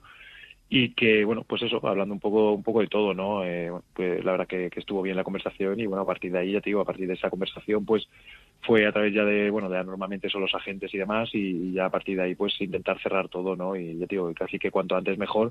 Pero bueno con la regla con el tema verbal que eso que hasta el día 6 luego ya por reglas de NBA no se podía firmar y demás pero vamos, he hablado con ellos eh, y, he estado allí y bueno contentos de, de- yo creo que ellos están también contentos de, lo que se hizo y de, este fichaje y bueno, me encuentro me encontré muy cómodo en estos días allí en, en Cleveland. Quédate con lo mejor en Onda Cero.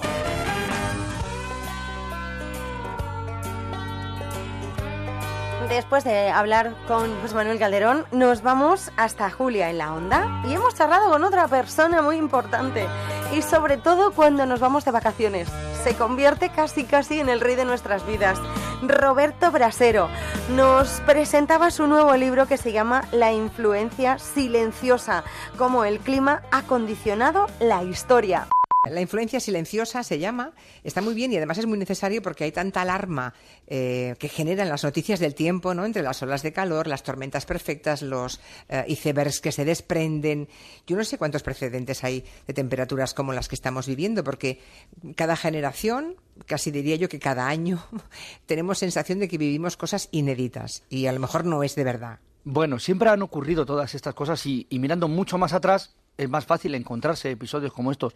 Y si miramos mucho, mucho, mucho más atrás, encontramos temperaturas mucho más superiores. Cuando nosotros no estábamos en el planeta Tierra, por ejemplo, cuando estaban los dinosaurios sobre la superficie de la Tierra y las temperaturas, desde luego, eran 8 o 10 grados de media superiores a las actuales en todo el mundo. Y también teníamos una concentración de gases muy superior. Pero claro, no estaban los humanos. Y los dinosaurios en aquel tiempo sí se encontraban muy a gusto con un planeta mucho más cálido y mucho más saturado de CO2. Pero Nosotros cierto- ahora nos vamos encontrando con temperaturas cada vez más altas y eso sí, eso sí, quizás nos vamos a tener que ir acostumbrando porque es lo que se va repitiendo con demasiada frecuencia en periodos demasiado cortos de, de tiempo. Y además esas temperaturas van aumentando de manera constante ¿no? y sostenida desde finales del siglo XX, ¿no? Así desde la es. última parte del siglo XX. Así es, así es. Y, y incluso en un periodo más acelerado que lo que corresponde, ¿no? Es lo que sí hace llamar la atención a los científicos y, y lo que más llama la atención del, del calentamiento global. Por un lado, porque es global, efectivamente, y hay periodos en los que en unas zonas del mundo suben más que en otras y que hay unas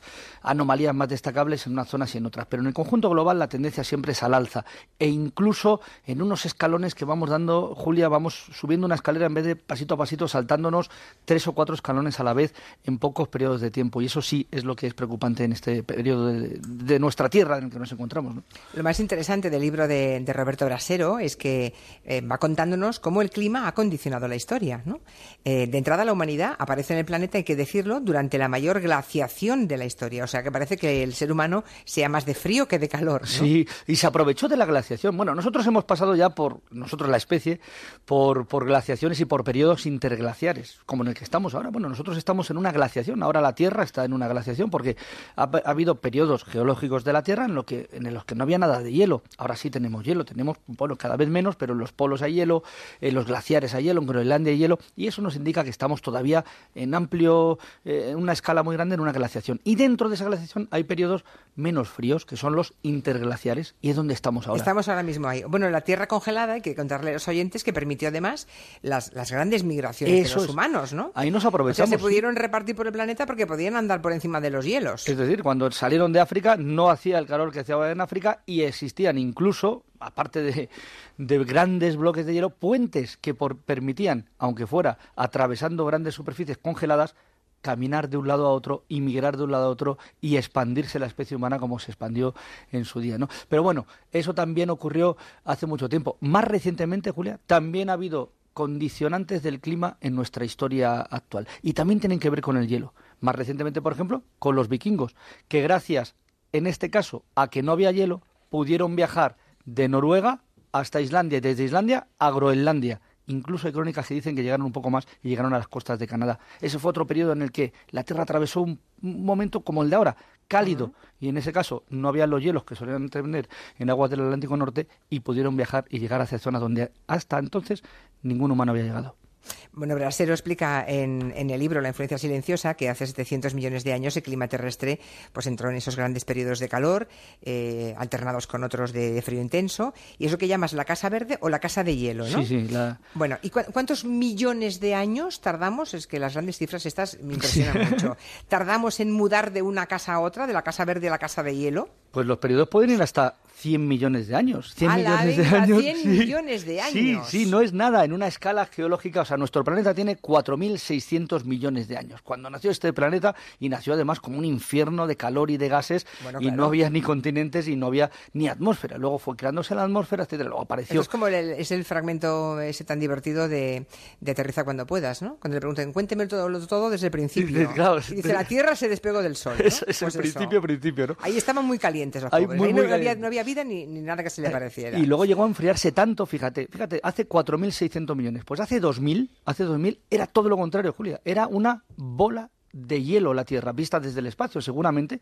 Ese hielo del que hablábamos de las glaciaciones, era tan fuerte las glaciaciones de hace 2.000 millones de años que llegaba el hielo posiblemente hasta el Ecuador. Esa es la teoría de la snowball, es decir, como si fuera una bola de nieve vista desde el espacio, una Tierra que nos parecía imposible que el hielo llegara a avanzar hasta esas zonas, ¿no? Quédate con lo mejor, con Rocío Santos.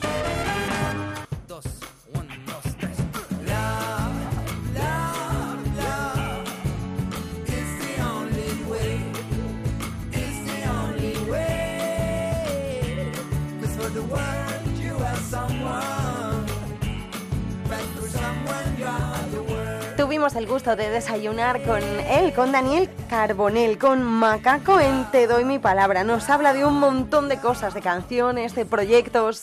Siempre tienes canciones que pones a servicio de algún colectivo, ¿no? ¿Cómo surge? ¿Cómo? ¿Por qué? Porque eres de los cantantes más comprometidos de este país, todo hay que decirlo. Bueno, pues mm, mm, a mí me sale de una manera natural, Isabel, igual que a ti te sale hacer programas, ¿no? Tú llegas a muchísima gente, eres una periodista ultra reconocida y, pues te gusta hacer un programa sobre esto. Hay gente que no, hay gente y parece que, todas las, personas solamente tenemos que tener un solo color y podemos hablar de una sola cosa. Yo tengo canciones de amor que me encanta, también hablar del amor, pero también se puede hablar ¿no? De, cosas que pasan a nuestro alrededor, de nuestras luchas, de nuestras penas, de nuestras miserias, ¿no?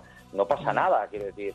Y hago conciertos que tienen muchísima fiesta y se puede dar fiesta con compromiso y luego puedes tocar un, un, tema de una historia de amor y, claro que sí, ¿no? Todos somos un montón de, de colores de una manera natural fue surgiendo, no sé si viene esto como por, por una eh, tradición quizás familiar, ¿no? Y, de, sentir pues esta, esta necesidad, ¿no?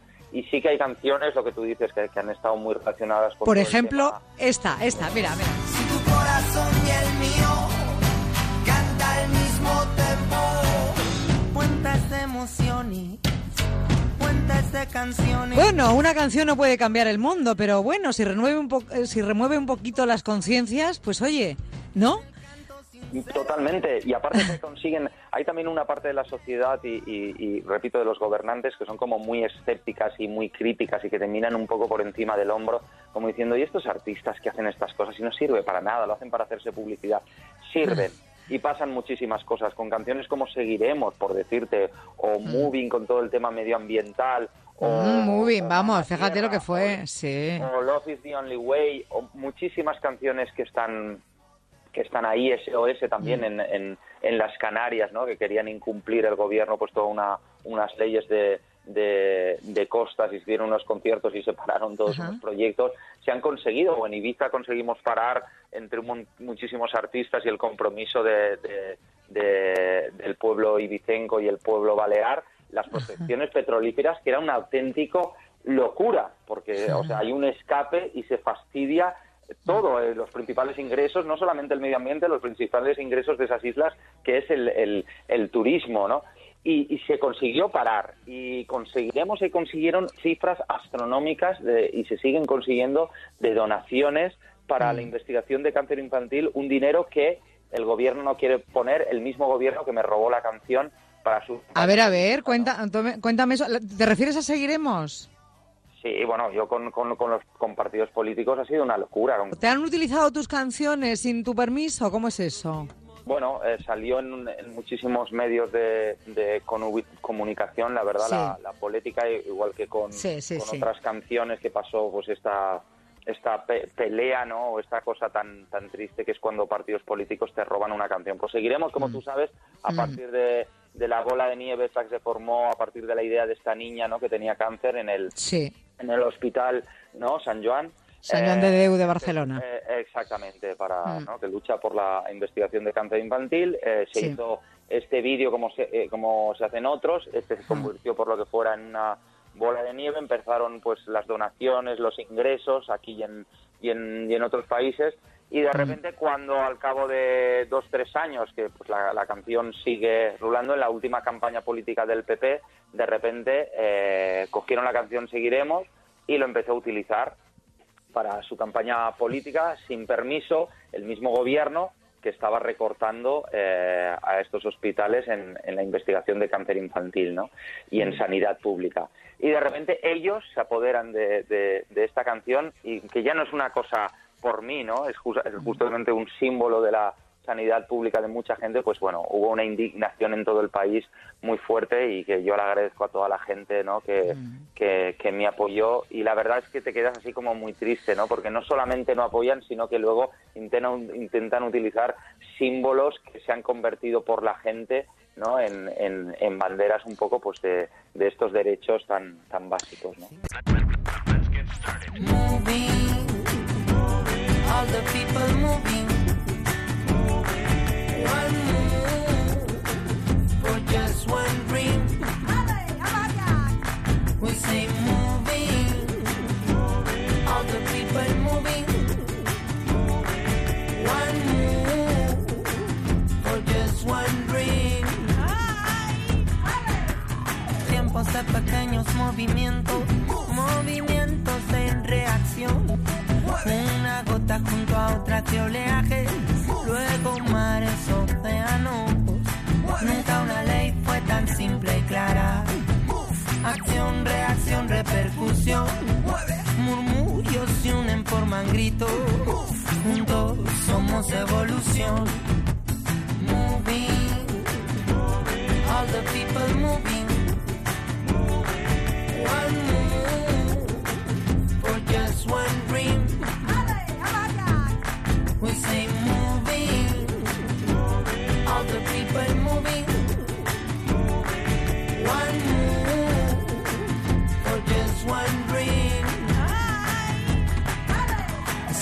la llamada de mamá tierra, una de la creación.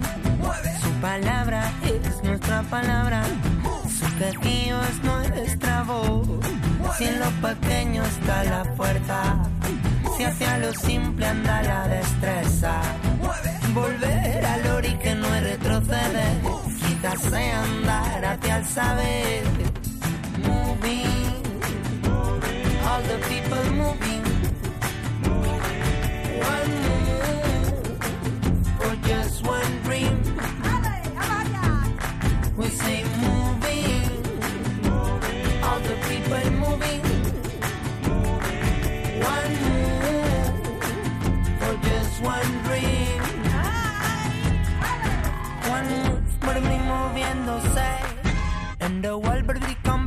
Whatever it what you want. One move, baby, moviéndose.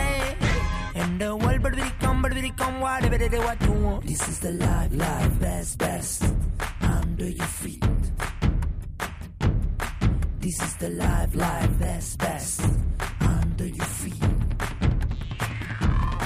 This is the moving, all the people moving.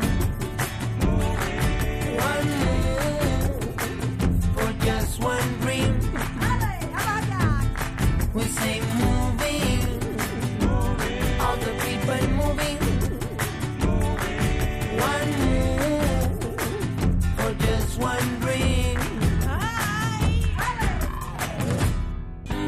Rocío Santos, quédate con lo mejor.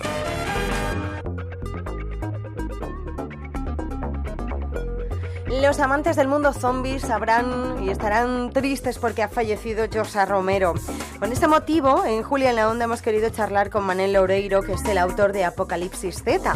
Nos va a contar cómo han cambiado estos personajes desde que aparecieron por primera vez en el cine y en la literatura. Supongo que cuando te has enterado de la muerte de George Romero habrás hecho, no sé, un, le habrás dedicado un epitafio, ¿no? Pues mira, la verdad es que sí, porque me enteré justo eh, ayer de madrugada, era prácticamente la una de la mañana, me enteré a través de a través de Twitter y automáticamente retuiteé la noticia porque me, me llamó me llamó muchísimo la atención, más que nada porque la importancia de este hombre es eh, es eh, va más allá de sus películas de la de, de la noche de los muertos vivientes creó un género nuevo, es decir, hizo algo tan difícil como crear un monstruo pop, un monstruo moderno eh, que no existía. Tú piensas que existen los monstruos clásicos, el vampiro, eh, el hombre lobo, la momia, pero son siempre de, de orígenes decimonónicos. Pero crear un monstruo de la nada, un monstruo que se saca él de la chistera, es algo, es algo realmente difícil. Lo que no sé si sabéis es que ese, mo- hay una relación directa entre los zombies, Romero, Fidel Castro y La Coruña. ¿Ah, sí? perdona, perdona, perdona, Manel. sí. Explícanos esto, por Dios. Vamos a ver, eh, Romero, como, como os podéis dar cuenta por su apellido, tiene raíces eh, españolas. Sí. Eh, la familia de, de George Romero era una familia española, concretamente de La Coruña, que vivía en La Habana, una familia de, de emigrantes que vivían en La Habana. Cuando triunfa la Revolución Cubana, George Romero se va con su familia, o sea, perdón, los padres de George Romero se van a Nueva York, que es donde nace George Romero, cuyo nombre de pila es Jorge Alejandro Romero. No es George Romero, George Romero es el nombre que se puso después. Y cuando George Romero, eh, muchos años después, decide grabar esa película que se llama La Noche de los Muertos Vivientes, de la que estabais hablando, de repente se da cuenta que necesita reunir dinero. Y ese dinero al principio, ¿dónde lo saca? Pues pidiéndole dinero a amigos o a la familia. Entre ellas, a dos tías que vivían en Coruña que financiaron la mitad de la película. De- de Todo hecho- acaba en Galicia. Sí, sí, sí. O sea, ¿Te das hecho, cuenta? la- Todo la- acaba en Galicia. todo acaba en Galicia. Es que es muy extraño porque además eh, Romero eh, lo reconoció muchos años después en una entrevista. Dijo que la, la Noche de los Muertos Vivientes fue posible gracias a su tía Pura, Pura Romero. Pero una mujer muy abierta de mente, porque eh, eh, invertir en semejante proyecto que para pura de Coruña sería una auténtica aberración. Igual no sabía de ella. para lo Yo que se iba a destinar. Efectivamente, yo personalmente soy de la opinión de que Pura no tenía ni la más remota idea de en qué quería invertir el dinero su sobrino. Tengo un sobrino muy loco, ¿no? Que tengo en yo estoy seguro que ni siquiera su sobrino tenía muy claro en qué, en qué iba a ir el dinero. Porque tú piensas que cuando, cuando Romero empieza a grabar eh, La Noche de los Muertos Vivientes, eh, era un poco una aventura de una pandilla de amigos grabando una película para, para videoclub de verano. Eh, de estos de autocine, donde te ibas con tu novia a ver la película en el Mm. coche y procurabas abrazarla, mm, que le diese mucho miedo la película para abrazarla y en aquella en aquel Estados Unidos de los 60, bueno, pues aprovechar y meterle mano. ¿Qué pasa? Que de repente crea un, de la nada y sin querer una película hecha con 144 mil dólares, o sea, una, una auténtica miseria eh, por- en, en lo que se llama presupuesto de producción. Que, crea ser- un- que sería recaudado en pesetas si era la Bueno, tía pura la que pagaba. Hombre, o en reales. Pero es que pasó otra cosa, es que tú fíjate, esta película está llena de cosas extrañísimas. No solo el- la película la paga la tía pura, sino que después, cuando la película se emite, la distribuidora que le compra la película a Romero se olvida de hacer algo muy fundamental y muy básico, que era eh, incorporar el copyright.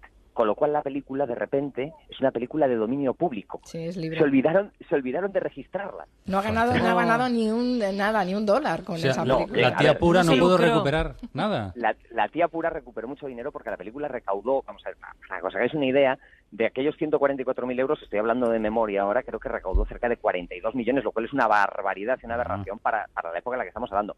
Lo que pasa es que la explotación posterior, una vez Mm. que esa película se hace de dominio público, ahí sí que la tía pura, la pobre tía pura, Pobre otra tía la- pura. no vio, no vio un duro. Eh, hay una cosa muy simpática. Romero siempre dijo que, mm, que las historias que le contaba su familia de, de raíces gallegas sobre la Santa Compaña y sobre toda la mitología y todo el folclore de raíz celta que hay en Galicia, que le influyó mucho a la hora de, de crear sus personajes y a la hora de crear estos zombies, este esta mezcla que hizo entre el folclore haitiano, porque al final no os olvidéis que el zombie es una cosa que viene del, del folclore haitiano, del vudú, eh, que es eh, en el vudú un zombie es un tipo que está muerto, que llega un hechicero, que hace un rito, revive a ese muerto para que ese muerto sea su esclavo. Vale, eh, los zombies de Romero no tienen nada que ver con eso, son una muchedumbre que se dedican a perseguir y a capturar y a comerse a la gente que se encuentran por su camino. Bueno, pues en esa mezcla, en ese mashup de, de- del folclore haitiano y de sus raíces gallegas y del dinero de la tía pura, pues surgió la Noche de los Muertos Vivientes Y se creó, partir de se- ahí y se todo creó lo que vino. claro, todo lo que vino después. Quédate con lo mejor en Onda Cero. Es uno de los DJs más reconocidos del planeta, uno de los mejores del mundo, residente de Ibiza. Y hace unos días charlaba con nuestro compañero José Luis Alas en No Sonoras. Es el super DJ David Guetta. ¿Qué música escucha David Guetta cuando, cuando está de descanso, cuando no le toca trabajar? Eh, No sé si escuchas ópera o escuchas flamenco o, o escuchas canción Am, francesa. No, me gusta mucho música un poco más vieja como Stevie Wonder o Marvin Mm, Gaye, soul bueno. music. Soul music me gusta mucho, mucho. y, y, y también aquí en Ibiza un poco de chill, ¿sabes? Un Ah, chill, Música tranquila aquí en la piscina, tranquila. Eh, eh, David, mucha gente cree que es muy fácil ser eh, un disc jockey, un, un DJ. Por ejemplo, tú tienes tu ordenador, eh, tienes una controladora y el software, ¿no? Voilà, ya eres DJ. ¿Qué tienes que decirle a esa gente que piensa eso? No, es que es am, la parte de tocar por la noche es la parte más fácil. la parte difícil es eh, crear la música, Sí. ¿sabes? Porque, porque puede ser un DJ como un residente, un, un DJ normal, ¿sabes? Que trabaja en un club, Sí. eh, pero eso no se puede estar, eh, no se puede estar famoso solo porque tocas. Lo que te hace un DJ famoso es la, la, la producción de, de- de- de- de música y eso es súper difícil. También es la interacción con la gente. No, no toda la gente lo puede hacer, ¿sabes? Por cierto, David, eh, ¿alguna que otra vez eh, cuando llega tu show, tu espectáculo, el ver a miles de personas, miles, thousands of people, dancing and jumping with your music, eh, saltando y bailando con tu música, debe ser lo que llamamos en España todo un subidón, ¿no? ¿Subidón? Subidón. is You feel really, really high. Ah, sí, sí, sí, sí, sí. Es como droga. estoy, dro- estoy drogado a la, al show. Al show. A la gente, a la energía de la gente. Es eso que, que, que pasa. Y lo que pasa es que me gusta así mucho estar ha- haciendo el show en el escenario Sí. ah, porque yo doy mucha energía a la gente y mucho amor, pero también recibo mucho. Y entonces eso es como una droga, porque cuando estoy en la vida normal parece todo todo muy calma, ¿sabes? ok, voy por volver. ¿Qué es más importante para ti? ¿El ritmo o la melodía de una canción, de una música? Ah, ok, eso es también el tema de, de experiencia. Ah, amigo. Por, amigo. por, por todos los años cuando, cuando he empezado, para mí estaba solo el ritmo. Sí. Y ahora que tengo más experiencia, es, mm, es, es un 80% la música, La música, la melodía, ¿no? la melodía. Sí. Porque lo que, lo que veo, que ahora lo que el challenge para mí es hacer música que se queda en el tiempo. No, por- porque un disco que estás, um, que está como de moda, Sí. porque es un tipo de producción o un tipo de ritmo un poco nuevo, pero eso no se queda. Y ahora que he hecho muchos éxitos, lo que me interesa es hacer canciones como decimos I Got a Feeling o como Love Is Gone o como When Love Takes Over, que después de 10 años toda la gente le pueden cantar. Y eso es melodía, no es ritmo. Debo confesar algo, David. Eh, tu canción When Love Takes Over eh, me sigue acompañando desde que viajé a Santa Mónica, California, donde rodasteis el videoclip. Y ya han pasado unos cuantos años. Y es una canción que, que- que sigo teniendo en la, en la cabeza. Nunca pasa de moda para mí. Eso, eso, eh, es eso que creo- quiero hacer. Música que no, no es solo para este año, ¿sabes?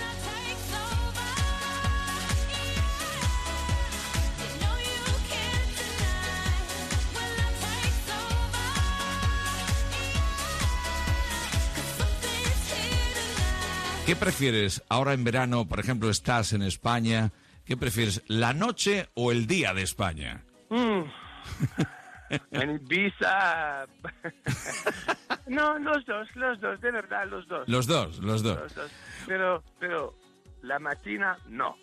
La por la mañana no, por la mañana no. Por la mañana no. No, no, no, no, no, no, no, por- Porque David Guetta se acuesta tarde y se levanta tarde también. Eso, eso. Evidentemente. Oye, tienes 49 años.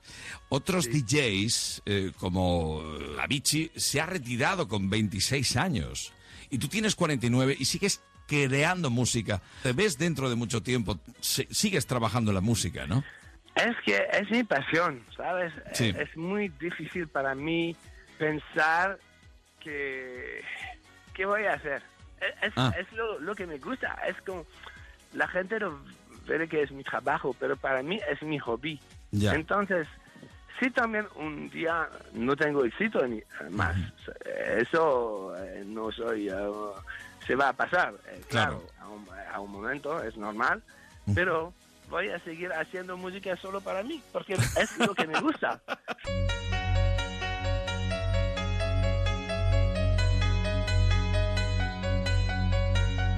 It's complicated, it always is. That's just the way it goes. Feels like I waited so long for this. I wonder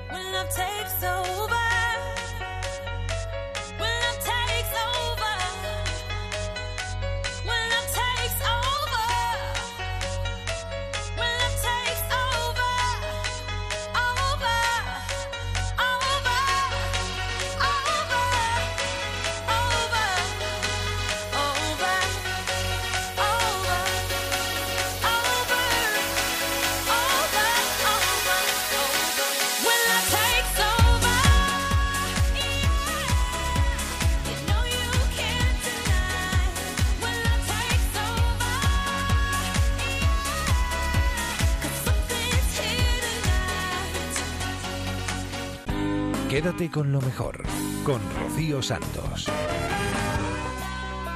Después de la música de David Guetta, nos vamos a poner un poco serios, porque a mí este tema me preocupa y mucho, muchísimo. Carlos Rodríguez nos contaba en más de uno que no hay que ser cobardes. Abandonar animales que nos estorban en verano es ser cobardes y mucho. Y España es líder en abandonos en la comunidad europea y eso dice mucho de la altura moral de los ciudadanos españoles. Es el momento de decirle a la gente que no hay que ser cobarde, ¿vale? Eh, desgraciadamente ahora hay muchas cosas. El otro día la, la presidenta de la Comunidad de Madrid estuvo haciendo una presentación de una campaña. Todo el mundo ahora mismo está con las campañas y las con el campañas. tema del abandono de los animales. Claro, pero eh, ¿por qué hay que esperarse a, a- a decirle a los, a los que van quemando los bosques eh, todos contra el fuego cuando ya Ya. están con la cerilla en la mano? Eh, yo creo que tenemos que educar a la gente de forma continua con las cosas importantes. Eh, yo creo que, que ese perrito que alguien en Navidad le regaló a algún familiar o de buena forma creyó que podía tenerlo, ahora se están arrepintiendo. Y lo malo del arrepentimiento no es que te arrepientas, que equivocarse es normal. Tú te puedes equivocar. Pero lo que no puede ser es un cobarde y un, malnacido eh, de, de dejar a ese ser vivo a su suerte. Porque los perros que, que hemos eh, adoptado, que hemos comprado, o lo que hayamos hecho para introducirles en nuestra casa, dependen de nosotros. Eh, yo abogaría por tocar el corazoncito de, al- con, con solo que toquemos uno, Juanra, de, de esa gente que a lo mejor se está planteando, ufa, el, el perro o el gato me molesta. Es que yo, yo creo que quien abandona un animal doméstico eh, no le vas a convencer con campañas, es un hijo de puta. No, no, estoy totalmente de acuerdo. Además, suscribo totalmente lo de hijo de puta. Claro, ¿Sabes? No tengo Además, ningún empacho en decirlo y lamento si alguna gente le puede ofender. Bueno. Pero es el calificativo más. eh, su madre será una santa, pero la ha educado como tal. Eh, Se puede utilizar. Exacto.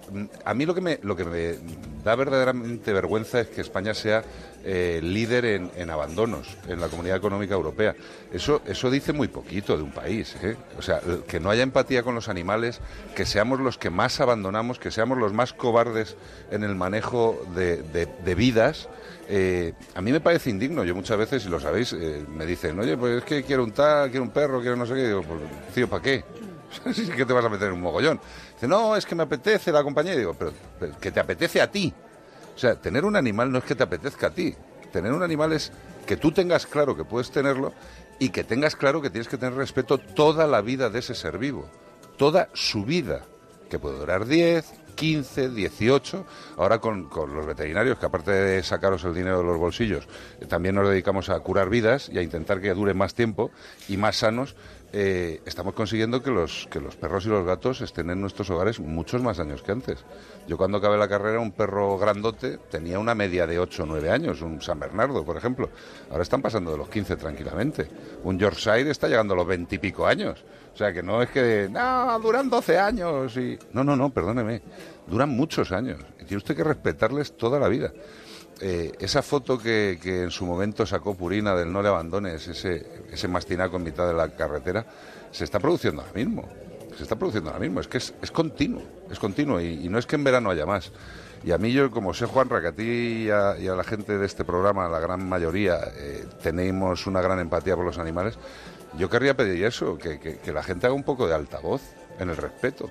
Yo creo que todos tenemos una obligación de, de- de educar a la gente. Mira, la única, eso es imposible. De verdad, yo creo que Lo quien sé. es capaz, yo a mí me resultaría imposible abandonar un ser vivo, hasta una, casi hasta una planta. Pero eh, quien abandona un animal así, no, yo estoy seguro que no lo convence en campaña, sino una legislación, una legislación dura, pero dura, dura. Que, que te abandones a un animal y te vayas a la cárcel. Sí, sí. Ahora sí, ahora es delito, pero no sé si conlleva eh, penas Nah. superiores a dos años. Pero si te meten en la cárcel 10 años, por, que a lo mejor es una barbaridad, no lo sé, No, a mí no, no, me lo parece, por abandonar a un bicho... Oye, Sí. en, en Estados Unidos no es una barbaridad. Ha salido hace poco, creo que además ha sido una noticia bastante relevante, un, un- un s- un satánico, un imbécil, un, un tarao, que mató a 19, eh, creo que eran 19 gatos o 21 gatos. Se va a ir unos cuantos años a la cárcel, o sea, más de cinco. Entonces yo no creo en esas campañas, de Sí, verdad, pero- y en la buena voluntad ante eh, realidades así. Es como, es como el tema de la gente que agrede a niños, es como determinados delitos, determinadas realidades, y, y, y diga, no, no compares tú abandonar a un perro con agredir a un niño. Me parece que son bastante próximos, pero que todo responde a comportamientos que eh, son eh, asociales. El FBI tiene muy claro que el asociales. que el Tú abandonas un perro y eres, no voy a repetir el calificativo porque probablemente hay mucha gente que se ha molestado, eres un... eso. Y- Pero además, bueno... Un excremento. Eh, pe- pero es que más además fino. debería, eh, es que mira, me- como me ha pillado contrapié, no sé cuál es la legislación en torno a esto, pero debería ser infinitamente más dura. Debe ser cualquier persona que vea cómo le abandonan a un animal, tomas la matrícula, se demuestra que esa persona abandona a un animal y al trullo, al trullo, a la cárcel. Y no Eh. dos años ni tres. Estoy totalmente de acuerdo. ¿Sabes qué pasa? Que eh, estamos en un estado eh, en, en España en el cual eh, yo personalmente, esto es una opinión personal, creo que las penas en general para la gente mala malota son muy lights. En relación con animales, sí. No, no, en relación con animales y en relación con personas. Hay determinados individuos que están por ahí sueltos que mm, yo creo que deberían estar en la cárcel un, un un largo rato. Pero con animales, desde luego, estamos haciendo el ridículo ante la comunidad eu- europea y ante, y ante el mundo. Es impresentable que un tipo pueda eh, matar, como han salido fotos de gente con gatos colgando, disparados, con 6, 7, 8 gatos y no le pase nada. Nada. Pero nada es nada. O sea, ni una multita de 100 euros. Yo creo que, y bueno, creo no, estoy convencido y estoy muy convencido de que las legislaciones van a cambiar y están cambiando. Y eso me gustaría decir más cosas, pero bueno, por el momento lo que se puede decir. Van a cambiar, Juanra. Quédate con lo mejor en Onda Cero. Sintonía para dar la bienvenida a nuestro compañero Nacho Arias de Radio Propaganda. Vamos a escuchar los mejores anuncios esta semana de colecciones de cromos. Vamos a comenzar por unos de unos chicles que se llamaban los chicles Dunkin. ¿eh? Estos sí Uy, que me acuerdo Esto sí que los Manuel y Arandi no lo recuerdan. Eso no lo han pillado, recuerdo no lo han ni yo. pillado, no lo. Los chicles Dunkin esto. ¿Y os acordáis de Kubala? De- del jugador de Jugador y seleccionador Vale. Bueno, pues tenía estos cromos. Con Chicle Dunkin, Kubala te enseña a jugar. ¿Sabéis cómo poner el pie para lanzar una falta por encima de la barrera? ¿Cómo impulsar el balón y darle el efecto deseado? Kubala os lo enseña en la nueva colección de Chicle Dunkin. Pide el álbum Dunkin en tu kiosco. Pues Kubala, todo un, todo un mito del, del fútbol. Atento, y- atento. Chicle Dunkin. Es. Chicle Dunkin. Ahí, ahí, ahí. Correcto. Bueno, eh, más cosas, más. eh, yo creo que eran eh, los que más éxito tenían, ¿no? Los, eh, los cromos de aquella época, eh, de los eh, de fútbol y de, de los jugadores. Eh, por ejemplo, vamos con otro que es del año 76, donde Johan Cruyff apenas se le entendía y también tenía su propio álbum de cromos. Hola amigos, me gustaría presentar una colección de cromos que he realizado con productos Clupan. El álbum se llama Así juego fútbol. En él hay mis jugadas, mi técnica, los mundiales. Los cromos salen en búlgaro y los demás productos de Clupan. Creo que os gustarán los cromos y los productos. Productos de Cropan, esto eran como los Cropan. bollicaos de, de aquella. Sí, bueno, Cropan tenía el uno que era el ti- eh, no, el meteorito, el hoy cómo se llamaba. Me encantaba mi chocolate, era fantástico, no me acuerdo. Ah, el Megatón, Megatón, era de Cropan. Megatón. No, yo no los conocí, fíjate. Yo, no Yo los sí, yo conocí, yo no los conocí estos. Bueno, eh, ¿qué llegó después? Muchos pocos años después, una década después. Los mundiales en nuestro país, Hombre, naranjito, claro, y por supuesto también se sacaron unos cromos. Semana en Super Mortadelo, Super Zipi y Zape y en todas tus revistas Bruguera hay fichas de las estrellas del Mundial. Y con el Mortadelo Mundial 82 gratis, un fichero para coleccionarlas. Cada semana en tus revistas, las estrellas del Mundial. Una colección de campeonato.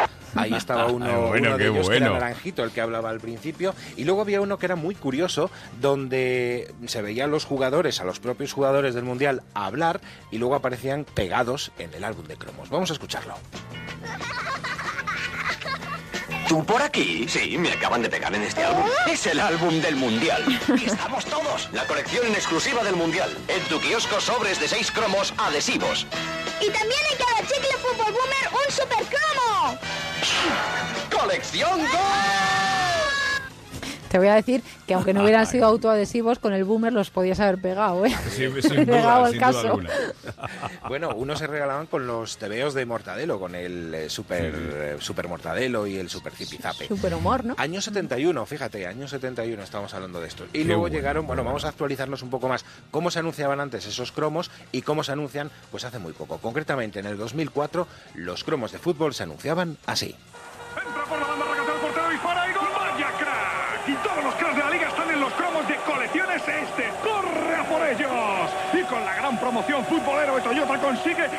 premios. Y este Toyota Corolla Verso puede ser tuyo. ¡Madre mía, qué colección! Este es nuestro fútbol. Crack, ya se empieza ¿eh? a utilizar la palabra crack. ¿eh? ¿Te Qué distintos, qué distintos. Anda, sí. cómo han cambiado. Bueno, antes hablábamos del Super Mortadelo y el Super Zipizape, que ellos, por cierto, también tenían sus cromos. Noticia bomba. Noticias de última hora. Los divertidos disfraces de Mortadelo ahora en los cromos del chicle Dunkin. Compra el álbum Dunkin en tu kiosco. Lleva una lupa de regalo para buscar el mensaje misterioso. Y esos cromos pues no eran como los, los de ahora. Los de antes yo creo que molaban un poco más porque llevaban esa lupa para, bueno, pues investigar un poco alguna que otra palabra secreta. Tenía más cositas, tenía Año más 71, año Sí. 71, fíjate, ¿eh? de, de todo esto. Pues vaya historia de radio propaganda de cromos, eh, tocando fibra sensible y, y nostálgica hoy. Nacho Arias. En Onda Cero, quédate con lo mejor. Rocío Santos. Momento de las despedidas, ponemos punto y final al programa y a la temporada. Nos despedimos deseándoos que paséis un verano estupendísimo, que disfrutéis a tope y que no nos olvidéis, por supuesto, ¿eh? siempre con Onda Cero, que ya sabéis que nos podéis llevar en el teléfono móvil, en la tablet, en las aplicaciones que son totalmente gratuitas y podéis escucharnos a través de internet en ondacero.es. Antes de despedirnos, os dejamos con los gazapos de Julia en la onda, con el Somos Humanos. Lo dicho, que paséis un verano genial. Adiós. Un día en la onda. Bien, un día. bien, bien. Gracias, Pachiliza Linaza. Joder. Pachiliza Linaza. Y usted habla muy bien. La llegada de los ciclistas. Ciclista, ciclistas. Superas todo lo que te propones. Por cierto, que lo de saber dónde está el rey en el roscón es muy fácil. Fácil. Se pone el roscón encima de la mesa. Sí, en efecto, así es. Y tú con la palma de la mano vas ya chafando. Sencillo y eficaz. Que está duro. Eh, ahí está el rey. Mmm, pillín. Claro. O si no, con las yemas de los dedos. Que está duro. Ahí. Es enorme.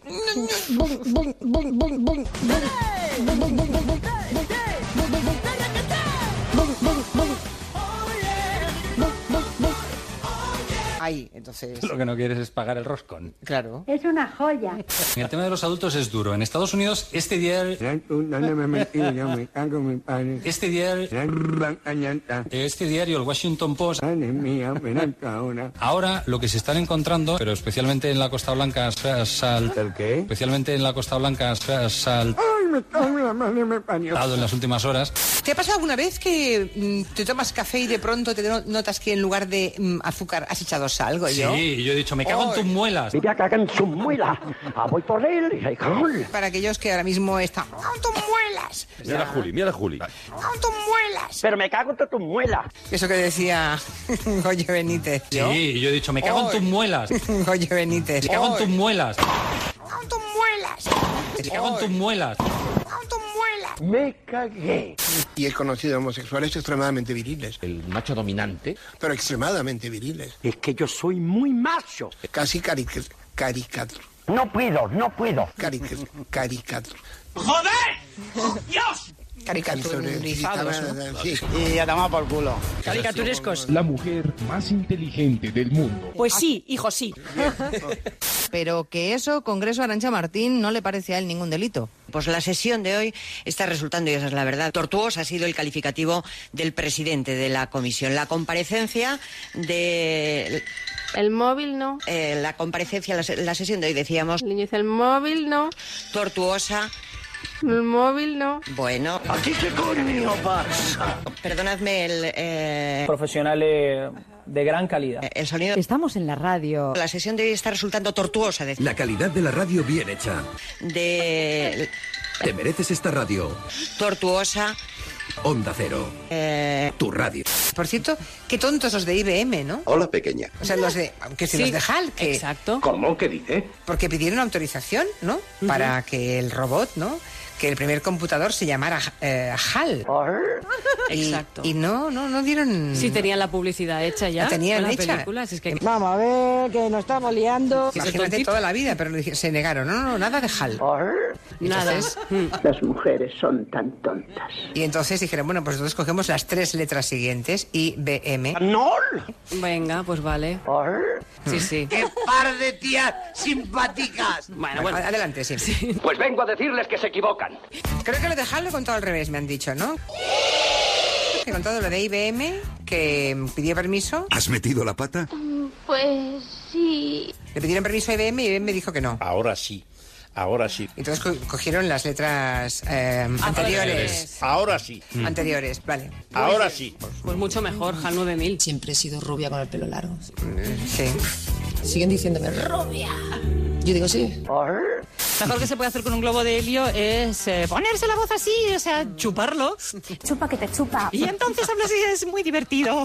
Marina. Marina. Entonces habla así, es muy divertido. Pero mujer, ¿qué haces? Muy divertido. ¿Qué diablos haces? Muy divertido. Que están locas, locas, locas de verdad, ¿eh? ¿Pero qué hace, Cistro? ¡Era un festo de pecadora! Yo he conocido mujeres de mi edad Érase una vez un planeta triste y oscuro. que cuando fueron al matrimonio Sí, quiero. no sabían que al hombre aquello que tenían entre las piernas Tócame la po, ya no te lo digo, tócame la show, rabo de gorrino. se le ponía duro y tenían una erección. Anda. Me han contado a mí que el miedo que tuvieron cuando vieron Mira, mira, mira. que aquella cosita Uy, mira, mira. de pronto se ponía enorme, enorme. Me da un miedo espantoso. Di- dicen que, que, que chillaron de espanto. No lo sabían. Anda ya. Oh, por favor. Por cierto, que lo de saber dónde está el rey es muy fácil. Que está duro. Eh, ahí está el rey. Eso que decía Goyo Benítez. Que está duro. Eh, ahí está el rey. Ahí está el rey. Por cierto, qué tontos los de HAL, porque pidieron autorización para ¿Chuparlo? Marina. Marina. Es muy divertido. Es muy divertido. ¿Chuparlo? Aquello, aquella cosita. El tema de los adultos es duro. Sí, sí. Venga, pues vale.